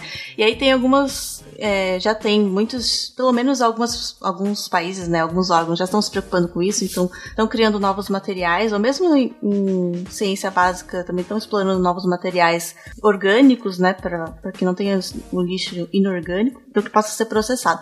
Além disso, também já estão fazendo, a gente pode fazer engenharia de organismos para lidar com esse lixo de uma forma que torne ele processável, né? Não é uma coisa mecânica, é uma coisa orgânica mesmo. E aí eu vi um, eu vi esses dias uma notícia que na China, que é um dos países que mais sofre com esse lixo, né? A quantidade de gente que tem lá, imagina a quantidade de lixo que não gera. E eles estão. Tem uma, uma iniciativa já que na cidade de Jinan, na província de Shandong, tem uma fazenda de baratas. Eles têm um bilhão de baratas e eles dão para elas 50 toneladas de lixo de cozinha por dia. 50 toneladas por dia para essas baratas comerem. E aí eles usam as baratas para fazer ração pra, de porcos e para fazer inclusive um tipo uma porção de barata que é tipo um soro teoricamente medicinal. Tem, tem algumas propriedades ali que as pessoas tomam. E assim, mas o, o interessante é por que, que eles fazem isso? Porque Na China, a lei não permite que dê o resto de comida direto para porcos ou para animais de, né, que vão virar alimento, porque pode ter problema de contaminação. Então as baratas servem como um processo que filtra comida, entre aspas, assim. E aí isso tá dando certo. E o cara, ele tem uma fazenda com um bilhão de baratas, duas na verdade, ele quer expandir para 20 lá nos próximos anos. E aí as pessoas perguntam, ah, mas o que você vai fazer se, e se as baratas escaparem, né? Aí a terra vai acabar numa, numa população barata. E, mas aí ele falou que ah, as baratas ficam dentro de um. Tem um fosso em volta delas com água e peixes. E aí os peixes vão comer as baratas se elas escaparem. Gente, é, eu achei surreal. Mas assim, mas é interessante, é uma solução que não é necessariamente tecnológica, né? Mas é uma das coisas que a gente tem que pensar. E, e é- e é interessante ó, o, o princípio ativo desse suco de barata, que é, ele funciona assim, tu pergunta pra pessoa, você tá melhor ou quer tomar um gole? Aí a pessoa melhora. Muito bom. A maior parte do mundo está me ouvindo. Pelo amor de Deus, pô, vamos proteger os corpos. Vamos proteger as necessitadas. Vamos assim, sempre assim. Vamos ajudar todo mundo, pelo amor de Deus. Pra falar em coisas mais tecnológicas, já estão nesse mesmo sentido de criar organismos que façam coisas por nós. Tem nanorobôs, né? Que já, já tem vários nanorobôs sendo usados. Não tão é, programáveis quanto a gente gostaria ainda, são bem mecânicos, assim, né? Às vezes feitos de algas que têm um formato específico que podem ser usado ímãs para conduzir elas, por exemplo, em me- biomedicina, né, através do corpo. Mas. E tem já nanorobôs químicos, né, de moleculares, nanorobôs moleculares conseguem fazer algumas coisas. A gente ainda não tem uma aplicação muito grande, mas em ciência básica já tem muitos. E aí, isso seria uma tecnologia incrível que vai com certeza melhorar, mudar muito, né, o, o jeito que a gente, a indústria, o jeito que a gente lida com as coisas. Porque imagina você poder programar um bilhão de coisinhas minúsculas para construir qualquer coisa, para tipo uma super impressora 3D. É, inclusive, Nanaka, é, sobre nanorobôs, tem uma iniciativa de fazer nanorobôs de grafeno que podem limpar os oceanos. Então, tanto de metais pesados quanto de plásticos. E parece incrível, né? Porque aí você pode jogar esses nanorobôs, eles vão se replicando, é baseado em carbono. Não, mas a massa cinzenta a gente já falou no outro É, então, de fim só que mundo. Tava esperando vocês colocarem tudo aí, porque eu já ouvi de nanorobô ano passado, não era tão bonzinho assim. Mas é porque conhecimento científico vai depender de na mão de quem tá, né? Você tanto pode usar É o conhecimento isso. pro bem, quanto você pode usar pra. Esse é o grande dilema, porque a gente tá tendo poderes absurdos, né? A gente tá tendo muitos poderes com é, poderes acessíveis, tá, gente? Porque antes, pra você fazer a bomba atômica, você precisava de todos os físicos da- do planeta juntos numa instalação, pensando e criando. E hoje em dia, as qualquer empresa, indústria, pode fazer nanorobôs. E quem tá regulando isso? Então, assim, novamente, é o, a gosma, o gosma cinza aqui aparecendo. Eu tenho muito, muito, muito receio, tanto é que eu uso esse slide, esse- essa notícia que eu passei pra vocês, eu uso na minha palestra de singularidade como uma- um alerta. Não era no sentido bom, porque é, eles, é, é- é um alerta de esses robôs perdem a mão aí e a gente acaba com todo o carbono da Terra, né? em dois segundos. É, cai naquilo, né? Tem que sempre ter a segurança, tem que ter a, a- acima, né? Antes de sair testando e falar, ah, você tá dando certo, que maravilha, tem que ter a contingência. É, mas não tem protocolo internacional, quer dizer, não tem, não tem um governo da Terra pra dizer que como se isso fosse solução também, né, gente? Não é. Mas eu digo assim, não existe um protocolo de segurança pra você manipular essas coisas, não existe, porque a tecnologia é mais rápida do que a sociedade humana consegue ir. Então as pessoas começam a ver, olha, isso aqui pode dar um problema. É, o retorno é mais rápido, né? Você tá conseguindo um negócio aqui que tá dando bilhões de. vai te dar bilhões de dinheiros em um ano. Aí você vai se preocupar com a segurança? Até tem uma legislação que vai avaliar nanorobôs no oceano. Acabou o mundo 10 vezes até alguém, tipo, entender como vai, vai avaliar isso, entendeu? Esse é o, é o grande lance. Mas enfim, nanorobôs, se forem controlados, se forem nossos amigos, se tiver vários Cs aí na escala, eles podem fazer coisas incríveis sim. A gente é, vai conseguir resolver talvez muitos problemas hoje da nossa sociedade, inclusive esses problemas globais. É, mas tem algumas contingências que Ah, tudo bem que hoje o grafeno é uma coisa que é feita de carbono e é uma tecnologia que ajuda em muitos, né, muitos métodos aí de filtragem e tal. Inclusive, nesse filtro de carbono também tem um que consegue filtrar o sal da água de um jeito muito Filtrar mais... o sal da água, jogar na atmosfera e de repente captar carbono da atmosfera. Você vai conseguir regular a temperatura, né? Usando os robôs, sei lá, eles, eles mudam de dipolo e isso induz uma corrente, isso absorve energia. Gente, dá pra fazer coisas absurdas usando nanorobôs mesmo. Assim, o nosso dilema social, o, o lixo. Mas a gente teria que pensar em contingências, assim, de fazer um design do nanorobô de forma que ele não consiga se reproduzir mais que X É, vezes. tem que pôr as sabe? três leis da robótica no É, nanorobô. igual a gente, É. nossas células, nossas. Olha, será que as nossas células são assim por conta Então, disso? É uma eu contingência? acho- é, eu Porque acho elas que só é, podem se dividir uma quantidade limitada de vezes, né? Nanaka, Olha é, faz um, um pouco tempo eu comecei a, a- Eu fui dormir, fiquei pensando sobre isso eu fiquei, na- eu fiquei louco. Porque eu fiquei pensando. Sabe aquela coisa Douglas Adams de que a Terra é um grande processador Sim. pra chegar na ponta? Sim, todo dia eu penso nisso. Ah, porra, então você tá muito à frente. Porque eu pensei assim, e se isso for realmente verdade, no sentido de que a gente acha que tá vivendo aqui nossas vidas, mas no final é tudo uma simulação. E essas contingências que a gente tem, essas dificuldades, a gente fazer certas coisas como nação mesmo, de ter que ficar discutindo, né? Tem lá. Enfim, é, é difícil a gente fazer coisas como nação, porque cada pessoa pensa diferente e tudo mais. Mas isso de algum jeito é bom também, porque tem pluralidade de ideias. Mas será que no final tudo isso é uma grande máquina de computacional e que essas dificuldades todas são as contingências do processo e que a gente tá chegando em algum ponto e a gente é uma simulação e. Cara, o filtro dele faltou recentemente. Deu falha. o antivírus aí não pegou, O porque. antivírus não pegou? É, porque no, no cast do ano passado, eu trouxe CRISPR pra destruir o mundo. Só que, obviamente, essa é uma técnica que pode ser utilizada de diversas formas pra Vixe. ajudar o mundo. No entanto, o mês Vídeo a passado, China que tá. a China resolveu chutar É o sempre balde do, da- das regras Exato. e criar os bebês CRISPR, né? Então, Cara, mas não foi a China, assim, né? Parece que é assim, o governo que tá fazendo isso, né? É que lá, como as leis são menos rígidas, Só resumindo para o ouvinte, um pesquisador na China resolveu fazer edição genética em fetos. O que não é permitido, só é permitido em humanos, em alguns lugares. Em fetos não é Não, mas aí permitido. permitidos onde? Porque na China não, ninguém sabe se é permitido. Exatamente. No feto, não, não. Os caras estão criando barata. Barata com peixe em volta. Por que, que eu não coloco peixe em volta do nanorobô? Se o nanorobô é de capa. A, natu- a natureza encontra o meio. Essa barata vai voar. Só pra justificar aqui, pra quem ouviu, que eu vou, eu vou falar sobre isso no Spin. Mas é, fetos não é permitido. E por acaso, ele citou os resultados dele um pouco antes da reunião que iria discutir exatamente a edição de humanos. Você não pode fazer essa edição genética em feto, porque o que acontece? Em humanos, você altera as células somáticas dele. Então, você altera aquele humano. As células germinativas dele não é afetada. Os descendentes dele continuam com o genoma sem ser alterado. A partir do momento que eu altero geneticamente um feto, eu altero também as células germinativas. Eu altero todas as células dele. Então, eu altero ele e toda a geração que vai vir dele. Então, por isso que não é algo controlável. Até porque, por exemplo, o que aconteceu na, na China foi que ele queria inserir uma mutação específica neles que causa resistência ao HIV.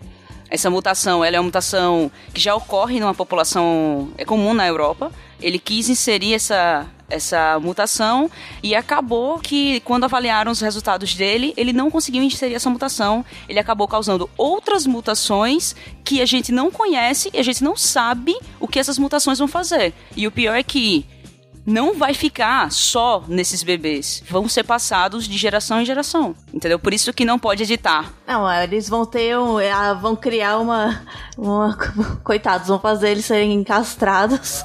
Porque vocês não podem ter filhos. Não, eles são. Não foi revelado os nomes. Ah, é, não. Vamos Entendi. encontrar essas pessoas, não? De acordo com o relatório, os bebês nasceram, mas os nomes não foram revelados e os nomes não podem ser revelados porque isso tá. É de acordo com as normas de ética, apesar dele ter quebrado todas as outras normas. Tipo, eles continuam vivos. Exato. Nem pode ir atrás dele, porque seria uma, por mais que, né? é, Seria uma perseguição. né? Então, mas a, a, a questão toda que eu coloco é qual é esse órgão que, que regulamenta? Porque você falou assim, ah, não pode. Não pode quem que tá dizendo? Você falou que ia ter um encontro que ia decidir. Mas eu, eu até onde eu sei, tá? Desculpa é, minha ignorância, mas até onde eu sei, isso tudo são só recomendações, são protocolos. É quase como uma ética, a ética da sociedade. Mas, é, né, assim... Não, não tem.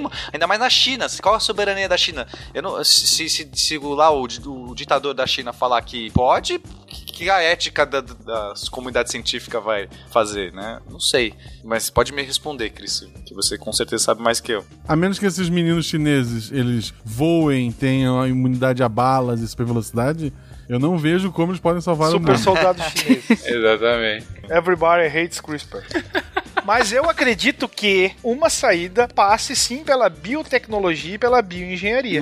Quando se fala, por exemplo, em sustentabilidade. Hum, elabore. Existe um estudo que está sendo feito em algumas partes do mundo que já, com, com- numa menor escala isso já acontece, mas para criar árvores que brilham, tudo com a função de substituir postes. Pandora, meu sonho.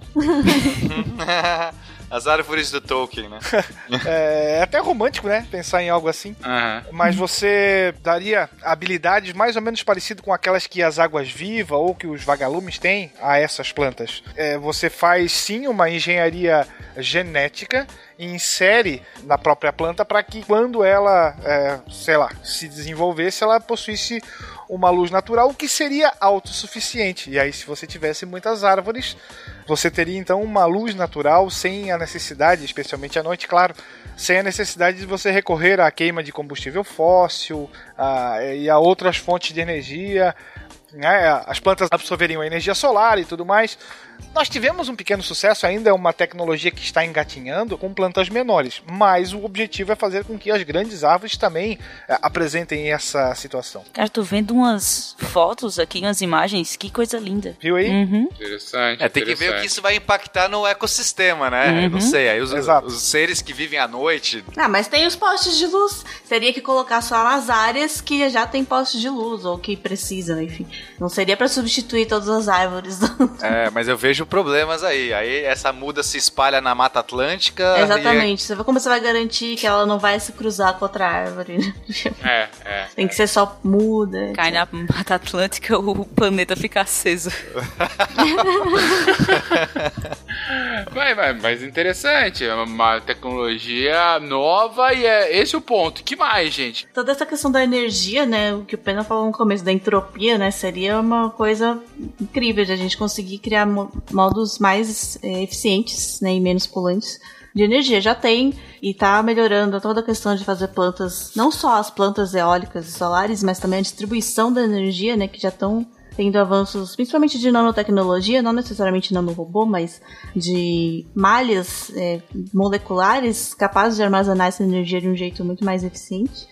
E aí tem até alguns projetos que eles chamam de engenharia planetária, que é meio que criar estruturas gigantescas no espaço, ou estacionados entre o Sol e a Terra, não sei o quê, tanto para captação de energia quanto para reflexão dos, do, do calor, né, dos raios solares, porque aí pra, é, um, é uma das soluções, digamos assim, para o efeito estufa, né? É, e até pra salvar de um dos possíveis apocalipses, tá? Porque de vez em quando, é, sei lá, cada X anos o Sol em- dá uma- um revertério nele, ele tem umas explosões solares e elas são meio que direcionadas. É, por a- a gente já teve muito perto de ter uma grande, uma, uma grande explosão solar direcionada para a Terra, assim, passou perto da gente, se eu não me engano, em 2012, sei lá, alguma coisa assim. Aí uma das ideias é a gente fazer um escudo, é, um escudo magnético, que a gente colocaria ele no ponto de Lagrange entre o Sol e a Terra. Então, só para os ouvintes entenderem, esses pontos de Lagrange são meio que o ponto de equilíbrio entre onde a gravidade do corpo se equilibra com o outro. Então, se você colocar algo bem ali no meio, tá? Imagina assim, a Terra e o Sol. Então, se você estiver muito perto do Sol, você cai pro Sol. Se você estiver mais perto da Terra, a gente tá aqui perto da Terra, cai pra Terra, a gente não cai no Sol. Mas tem um ponto no meio do caminho, que é bem mais perto da Terra do que do Sol, né? Obviamente, porque a Terra tem uma gravidade menor. Que esse, se você colocar algo ali, ele não cai para lugar nenhum. Ele vai ficar parado nesse, nessa, nesse referencial Terra-Sol.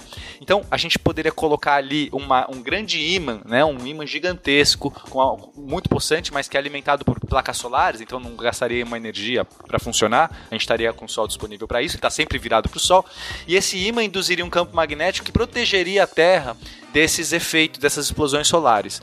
E essas explosões solares, elas podem, por exemplo, queimar todos os circuitos elétricos e toda a nossa malha elétrica, tá? Isso é, é o maior, além de poder dar câncer de pele absurdo, é, o maior problema para nossa civilização seria a questão da, da, dos circuitos elétricos. Fritaria aí computadores, etc. E também nesse sentido, a gente poderia colocar nesse ponto L1, nesse ponto de Lagrange, é, outras estruturas para dire direcionar, captar e direcionar energia para gente, como a Nanaka falou. Então, eu acho que tem uma, uma possibilidade da exploração espacial, do uso de, de equipamentos espaciais para auxiliar muito, né? Principalmente em termos de energia. A gente tem tanta energia, tanta energia sendo produzida pelo Sol em todas as direções que a gente não capta. Então, para a gente se tornar uma, uma civilização de nível 1, Aliás, de nível, é, de nível 1 a gente está quase chegando, que seria a civilização que, que usa todos os recursos do planeta. A gente, em, em alguns termos, está chegando lá. Mas aí, para a gente dar o próximo passo, a civilização de nível 2, é usar os recursos da estrela mãe. Então, existem ideias como esfera de Dyson, que você captaria essa, é, é, é, toda essa luz né, que o planeta, que a estrela emite. A gente poderia começar com, algum, com alguns satélites nesse sentido e, com o tempo, aumentar essa malha até fazer realmente uma rede de, de, de, satélites que captem e redistribuem essa energia.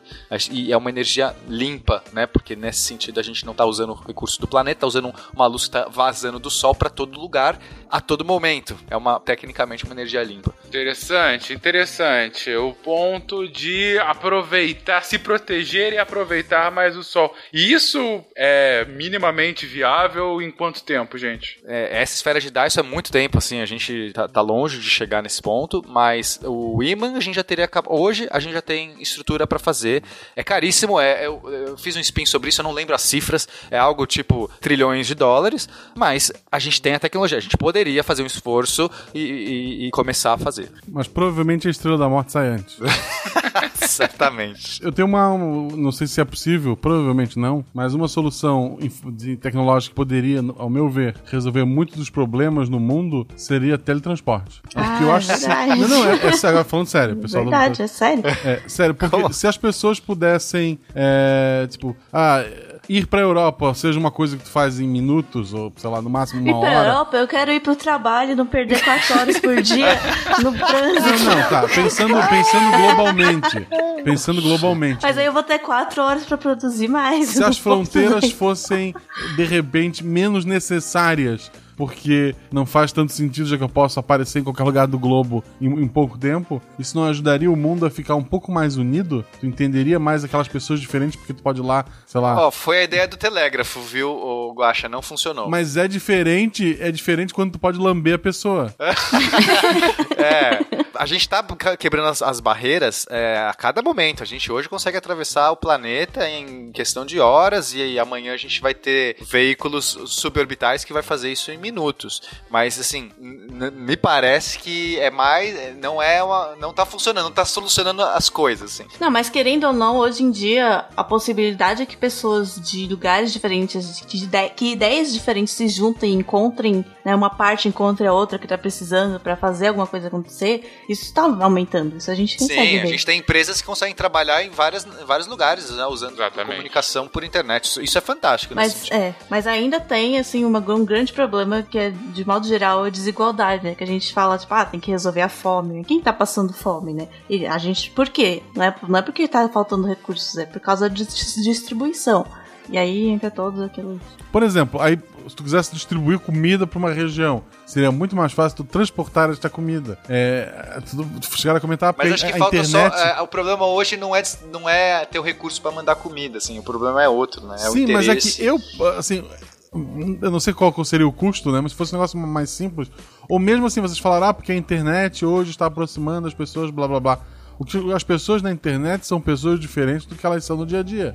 E fora que se tem muito medo. Não, é, é assim. E se tem muito medo do desconhecido. Tem muita gente que fala ah, um árabe, a pessoa já imagina um terrorista e tal, e meu Deus. Se a pessoa pudesse dar um pulo lá, sabe, facilmente, eu vou lá 10 minutos e volto, e, e a pessoa pudesse conviver mais com pessoas diferentes. O, o Brasil hoje já tem gente de tudo que é lugar do mundo. Se tu pudesse simplesmente A agenda globalista. é, sabe? Quanto mais pessoas diferentes convivendo, menos motivos as pessoas têm de se odiarem. Sim. Não, e nesse ponto, isso, isso procede, eu acho que isso ajuda. Mas aí tem é, outro lado da faca também, porque o cara também vai poder fazer um ato terrorista se teleportando. Então vai ter barreiras que as pessoas vão ter que colocar para se proteger. E como hoje as pessoas estão muito mais, né, é, abrindo mão da sua liberdade por uma proteção, e a gente tá vendo isso no mundo todo acontecendo, muro que sobe em Israel e tudo mais. Então, assim, não, é, eu não, não acho que, que vai ser de boa as pessoas se teleportar pra qualquer lugar, entendeu? Mas, sei lá, é, é, o te- teleporte também é uma tecnologia inimaginável hoje pra nós, né? Então tá mais no, no, numa elucubração doida aí. Tá, um bondinho Brasil Disney, talvez. Guaxa tá querendo viajar? é que a minha filha queria ir pra Disney, disse que quando ela fosse maior, eu tô tentando dar um jeito de ser mais fácil só.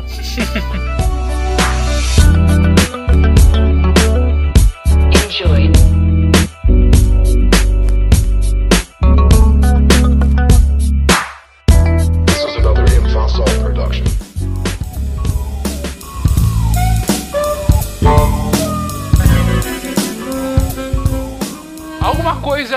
ainda mais próxima, gente. Bom, aí vocês já comentaram do CRISPR que tá rolando, né? Que.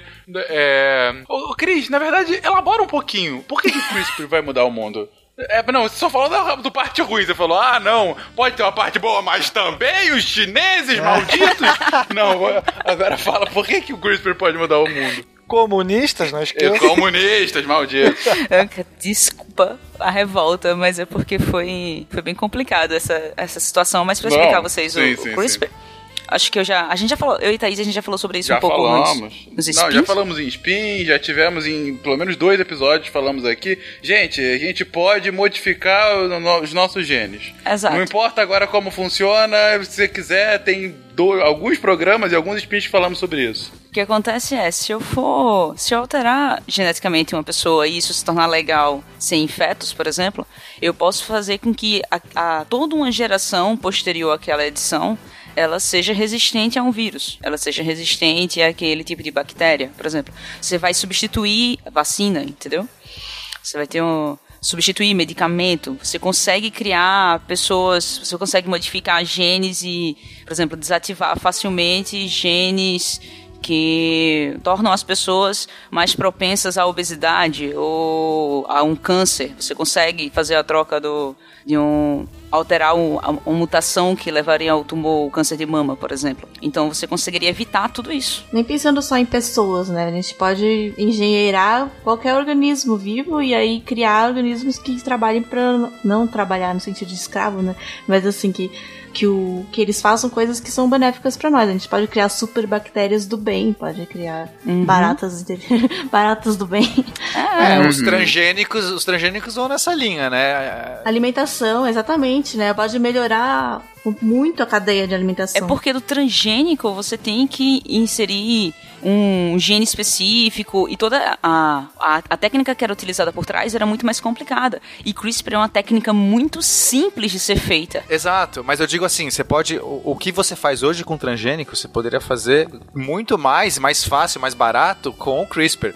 Mas é, é mais do que só o ser humano, como a Nanaka falou, foi mais nesse sentido. A gente Exato. pode melhorar. Você consegue criar plantas, alimentos mais nutritivos, coisas assim, eliminar coisas de alimentos que poderiam causa, fazer mal, entendeu? É, a questão é que isso também vai, pode gerar é, seres super é, super-heróis, né? Tipo, super, super-humanos. Você pode criar super-humanos. Porque você pode mudar a fisiologia, o jeito que a pessoa processa energia, de repente uma pessoa. É, é, é, e aí, será que isso é legal ou não é legal? Porque isso pode ser muito legal por algum ponto de vista, mas talvez seja uma merda por outro, não sei. Por isso que tem que ser tão controlado e tão bem estudado isso antes de começar, porque é, é uma possibilidade que a gente já tem nas mãos, um todo um sonho que você tem pela frente para fazer isso, e agora a gente tem a ferramenta, mas não sabe para onde essa ferramenta vai levar a gente. É como se, por exemplo, a gente ah, quer o teletransporte, mas a gente não tem o equipamento para fazer o teletransporte, sabe o que aquilo poderia trazer. A gente tem esse equipamento para edição genética, é fácil de usar, é barato de usar, mas agora é como eu vou usar isso? Para onde isso vai me levar? A tecnologia a gente tem, mas e até onde isso é ético, por exemplo? Porque do mesmo jeito que eu posso que eu posso é, alterar como o chinês fez um gene que permite a célula ser infectada por um HIV, por exemplo, eu posso criar uma geração que seja resistente ao HIV, eu também posso escolher é, ativar genes que estão é, relacionados com a capacidade de inteligência daquela pessoa. Eu posso alterar a cor dos olhos daquela pessoa, entendeu? Tudo isso pode ser editado. Eu posso emular e bancar o Dr. Morro, né? Uhum. Seu tempo. Então, é, a gente pode pensar na realidade do, do filme Gataca, ou Gataca, não sei como pronuncia, e, e, que basicamente é isso, é um mundo onde a gente já tem uma engenharia genética funcionando, as pessoas podem editar os seus os genes dos seus filhos e, e aí os filhos nascem nesse, né, muito melhores todos os aspectos, é, mais resistentes, mais, mais aptos, etc.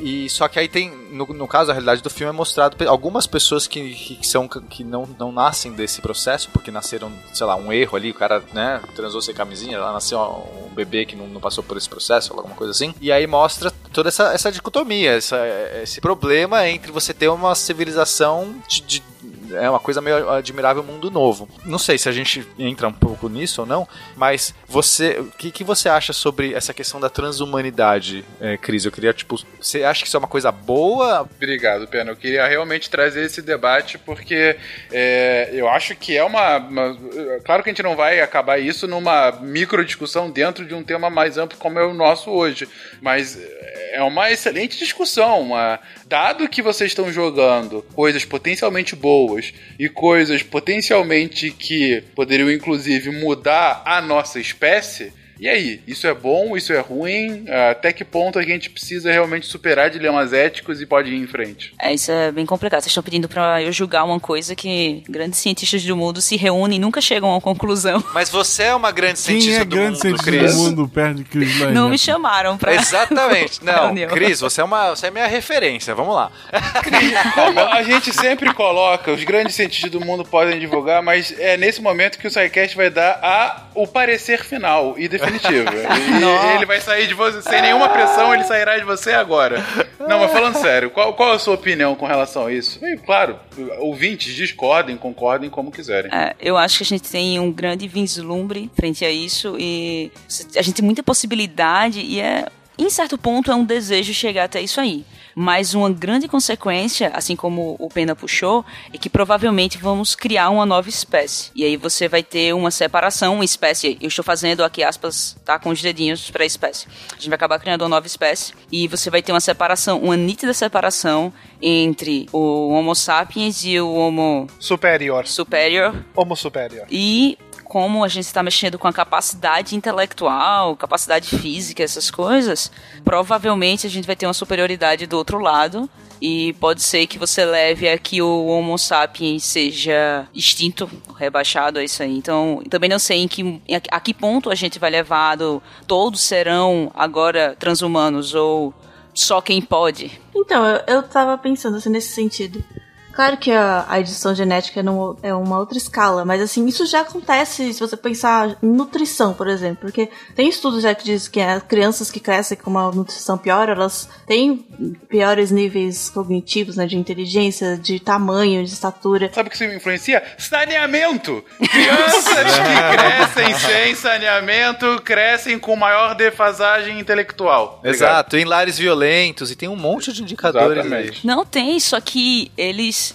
é, esse é mais. É um, um- O fato de você editar geneticamente uma pessoa é mais agressivo, essa, essa alteração. Sim, é uma alteração dúvida, por escolha. dúvida. Você optou que aquilo ali ocorresse, entendeu? E a gente sempre cai naquela do quantos.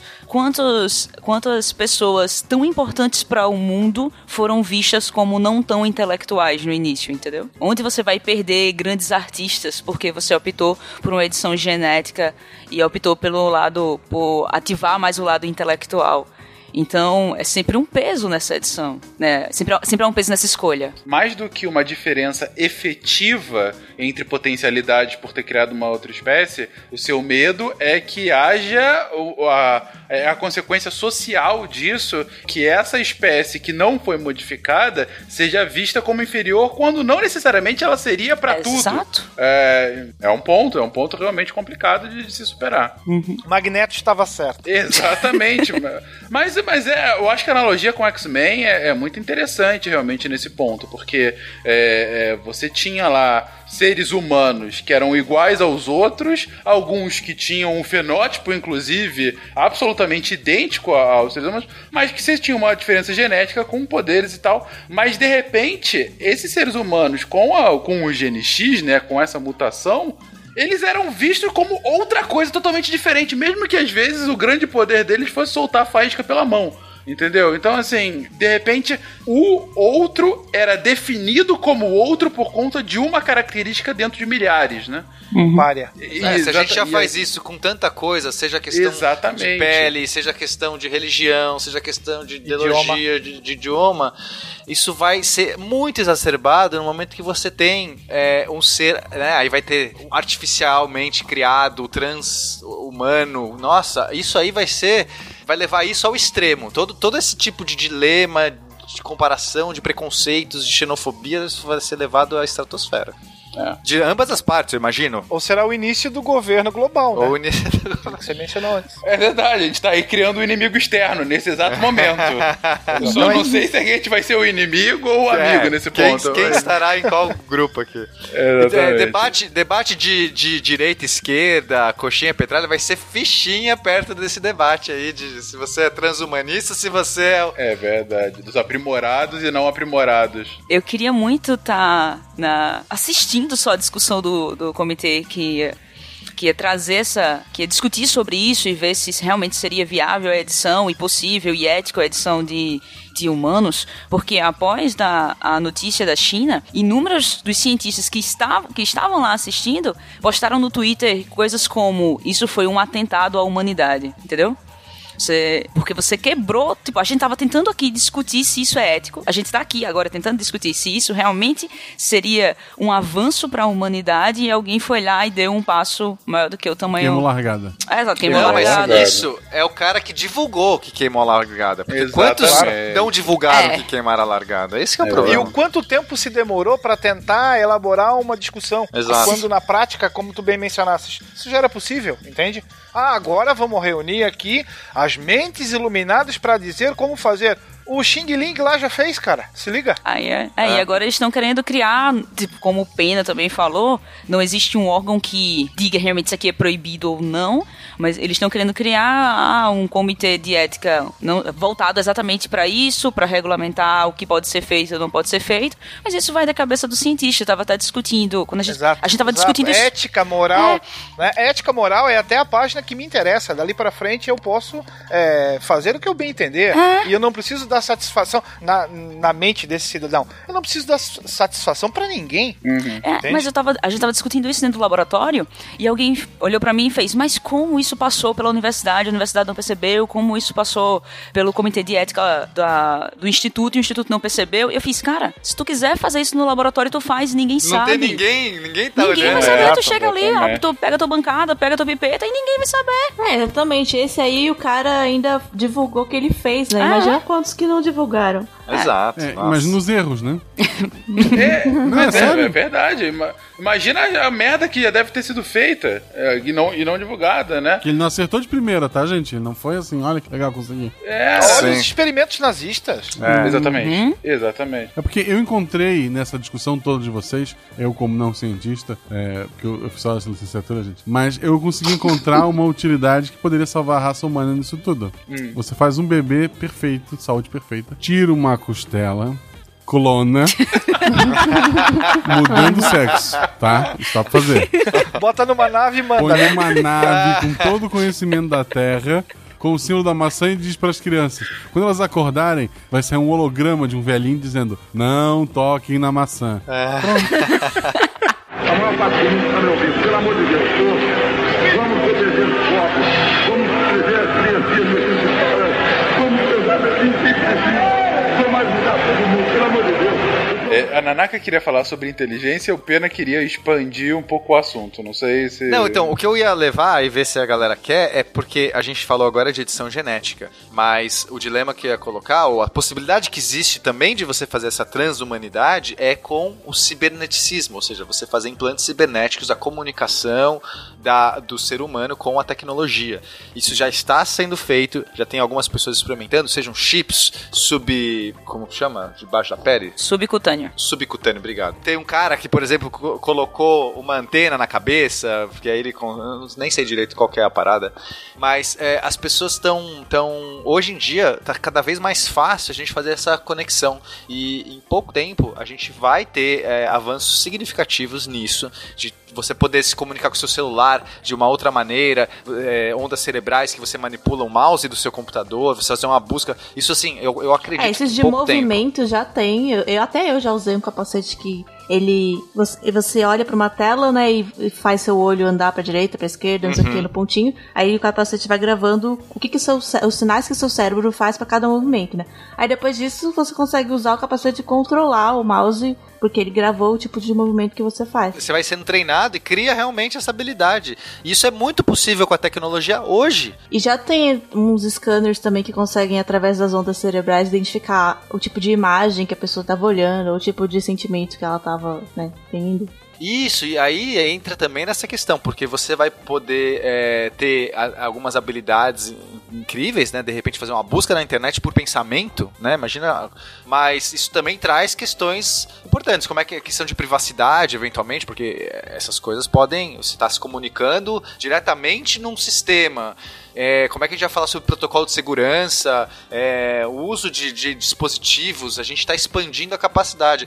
E outras coisas também, é, implantes cibernéticos, físicos, assim, mecânicos, de você poder colocar um olho, uma câmera no olho, por que não? Colocar um braço mecânico, uma perna. A gente está falando aí de competidores das Paralimpíadas que conseguem correr mais rápido do que um ser humano.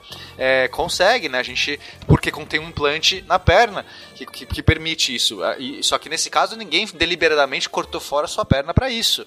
Mas, gente, eu não consigo é, achar que isso é muito do futuro, não. Acho que isso tá muito perto da nossa realidade. As pessoas, em algum momento, começaram a fazer essas escolhas. Vou tirar esse olho aqui, vou colocar uma câmera. Vou, vou colocar isso aqui, ah, eu vou colocar tiraria um rim fácil. Meu olho artificial. esquerdo já é pior que o direito mesmo. Olha aí, lá, vou pôr um rim artificial aqui que vai, sei lá, fazer uma parada mais. dar um boost aqui na minha coisa. Eu não sei, gente. É muito possível. Coisas, inclusive, hormonais, né? Eu troco meu umbigo por uma entrada USB que converta gordura em energia. Mas é, hormônios, manipular hormônios nesse sentido, de você ter uma nanotecnologia que manipule hormônios pra você. Eu preciso agora ter um boost de adrenalina, sei lá, você tipo, fazer isso, soltar na Isso sua. é bizarro, né, cara? Eu- Tá muito perto, incrivelmente perto. É, já tem isso, já tem chips de remédio, Exato, assim, é, que é eles... mais moral ou ético, ou nem sei se, né, se tá barrando tanto assim, porque quando a gente olha os atletas de ponta, você é, é absurdo isso. Isso já tá acontecendo assim, é escancarado, né? Esse tipo de manipulação. Mas isso vai poder pa- passar essa barreira em pouco tempo, eu acho. Não, não vejo isso muito distante, não. E aí, isso é bom, isso é ruim. Realmente estamos numa, numa etapa onde são dilemas éticos em vez de, de avanço tecnológico. O avanço tecnológico ocorreu e a, a ética. A discussão ética por trás daquilo acabou ficando parada e agora a gente tem que correr pra dec- tomar uma decisão frente a essa tecnologia. É, e aí é uma toda. decisão também de quem, né? Porque é aquela coisa, quem vai tomar Uhum. essa decisão? Os países individualmente ou vai ter um comitê de ética que vai ser seguido por todo mundo? Esbarra naquela, que- naquela questão da governança global aí, olha Pena aí. tá querendo se candidatar, eu acho. Pô, quem quiser, tô aqui, ó, candidato, toco piano, olha aí que legal. Ah, pena, pena já há algum tempo o Soros o patrocina. Ele tá só agora mostrando, abrindo as asinhas aqui. Agora eu tô me revelando. Ana você queria falar também sobre inteligência? É, é, juntando, você falando sobre melhora genética e cibernética pela inteligência, uma solução que é até o Pena comenta lá na palestra dele, talvez a gente ainda comente num cast futuro melhor. Mas tem uma solução que é muito difícil de controlar, mas que não é difícil de, de ver acontecendo, que é a gente trabalhar. A gente, agora, com a nossa inteligência, que é o máximo que a gente conhece, a gente não consegue criar soluções ótimas, né? A, gente tá aqui capengando para tentar criar alguma solução. Se a gente trabalhar para criar essa super inteligência que seria capaz de resolver nossos problemas de uma forma, tipo, milésimos de segundo. É o multivac do Asimov, pra quem gosta aí. Quem... Exato. Leiam Asimov, gente. Leiam Asimov porque tá tudo lá. Desde, sei lá, década de 30, 40 ele já escrevia sobre essas coisas. É absurdo, mas vai lá. E a gente poderia trabalhar por essa superinteligência de um modo né, de melhoria genética, nos humanos mesmo, mas isso seria mais demorado e mais difícil, ou no modo puramente artificial, que é o que está acontecendo. A gente está tendo né, a, a evolução da inteligência artificial está muito rápida, então é muito. A gente consegue enxergar rapidamente chegando a esse ponto em que é- a, a gente vai ter máquinas super inteligentes, que é numa inteligência. A super inteligência é uma coisa, é uma escala que a gente não consegue vislum, a gente não consegue entender. A gente sabe que vai chegar, mas a gente não consegue entender. Então, quando essa, o nosso problema é fazer com que essas super inteligências gostem e queiram cuidar da gente. E aí, a partir desse ponto, elas vão resolver todos os nossos problemas. É Exato. isso. Se, for, se, for, se ela for numa direção que ela nos ama e acha que, tipo, deve é, nos salvar, né? Porque aí vai, Skynet que eu diga, né?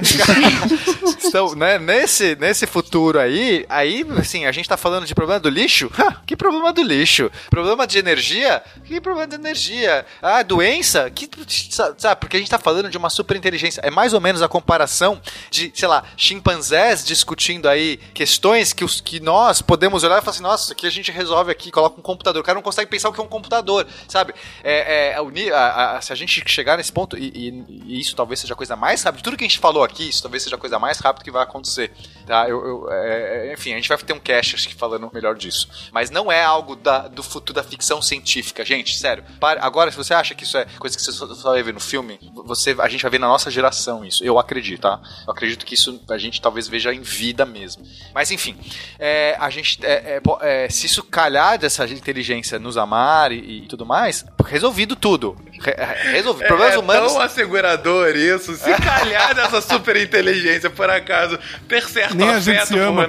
Exatamente. Se calhar a gente sobrevive. Senão a gente vira escravo dele, mas tudo bem. É sorry, Dave morreu congelado lá fora. Exatamente. Então isso talvez seja a coisa mais aterrorizante que eu penso, assim. E é isso que eu tenho. O meu esforço hoje, hoje assim, meu esforço de vida é eu tô indo nessa direção, porque eu acho que, sei lá, se eu tenho que fazer alguma coisa, eu não posso me negligenciar sobre esse assunto. Então, eu tô hoje eu tenho uma palestra sobre o assunto, a Nanaka inclusive também a gente discute muito isso, e eu tô tentando começar uma iniciativa de pessoas que discutam esse assunto, um grupo realmente, porque a gente não tá falando, como humanidade a gente não tá falando sobre isso. Isso é a coisa mais absurda, mais rápida que pode acontecer. Então, sei lá, deu um spoiler aqui. Quem quiser falar comigo. Mas até indo, indo nesse caminho, né? Nesse caminho da, da máquina e tal. E, enfim, e mais amplo. A gente acabou de ter, lançou bem recentemente um episódio sobre carros autônomos. E no final do episódio, justamente, a gente discutiu sobre, enfim, as mudanças urbanas do carro autônomo. Mas a gente acabou entrando numa discussão sobre a automação, na verdade, né? Sobre máquinas complementando primeiramente num futuro próximo, e já agora em alguns casos, substituindo as funções humanas. Ah, pensamento sobre isso? Ah, enfim, isso já tá acontecendo também, né? Renda básica universal, Fencas. É, é, a gente tem que criar soluções para mudar as máquinas. As máquinas elas custam menos, trabalham melhor e fazem o nosso trabalho por elas. Então a gente vai ter que criar outras, outras coisas pra gente fazer.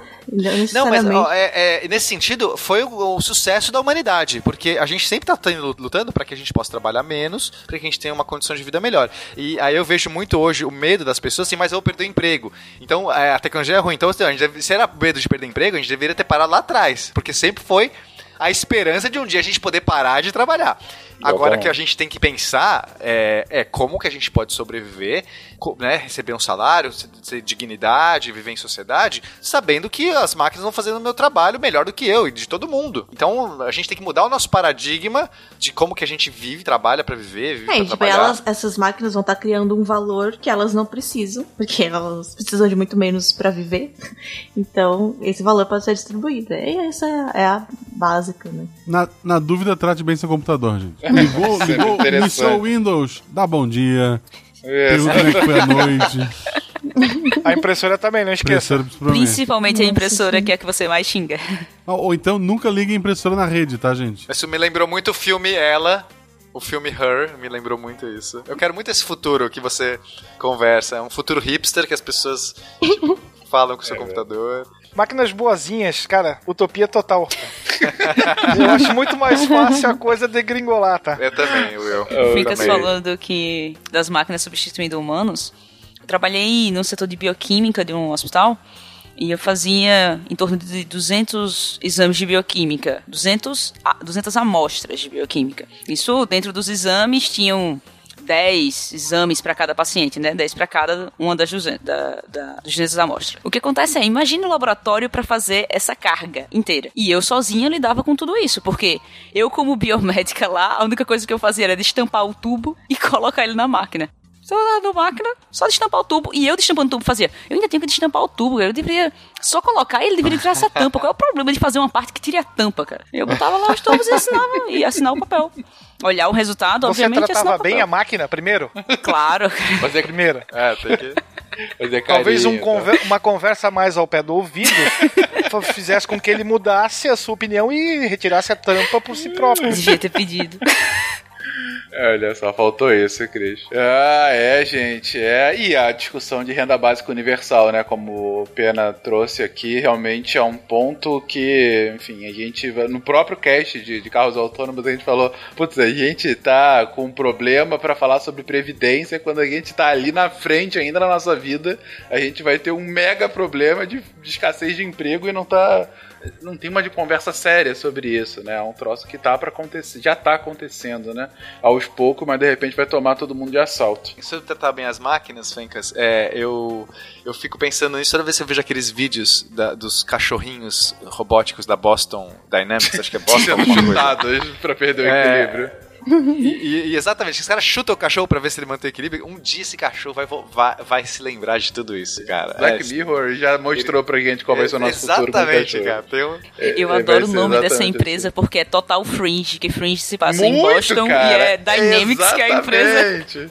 Eu sempre lembro de Fringe quando fala de, dessa empresa dos cachorros, cara. É Fringe com Black Mirror e a gente tá fudido no final. Não, seria pior se fossem gatos robôs, tá? Só... É verdade. Enquanto for cachorro, tá tranquilo, eu acho. Exatamente. Enquanto for gato, eles se vingam e derrubam coisas em cima da mesa. Alguma última tecnologia que vocês queiram comentar antes de eu ir pros finalmente, gente? Eu, eu cheguei a falar da ideia de uma nave e duas crianças? Não. Passagem, Guaxa. Bem brevemente. A maior parte do mundo está me ouvindo. Pelo amor de Deus, vamos proteger os corpos, vamos proteger as criancinhas necessitadas, vamos pensar assim, sempre assim. Sou mais mudar todo mundo, pelo amor de Deus. Posso fazer só um pedido? Diga. Acho que no cast passado eu pedi uma camisa e não me fizeram a camisa, mas eu acho que nesse cast se encaixa muito bem ter uma camisa do SciCast sobre ele. Ah. Frente ao que a gente discutiu aqui, a frase da camisa deveria ser daquele amigo do Pena, o Richard. Ah, que é, eu fiquei apaixonada pela frase, que era, prefiro ter questões que não podem ser respondidas que respostas que não podem ser questionadas. É verdade, muito bom, muito bom. A, a se pensar, é, enfim. Obrigado, Cris. Te amo mais agora. Te amo mais ainda. Exatamente. Fica aí, fi- fica aí no ar pro ouvinte, quem sabe a lojinha não volta ano que vem e a gente possa fazer isso. Pra finalizar, gente, pra finalizar, vou propor o seguinte, é uma coisa que geralmente eu faço nos contrafactuais, mas como tal qual contrafactual esse SciCast tá mais freestyle, Catim. Ca- Olha só, fazendo propaganda sempre. Ah, me deixa fazer as propagandas, gosto. Contrafactual é tão bonito. Deixa eu falar de uma tecnologia importante, Fencas. As bikes voadoras. Catim.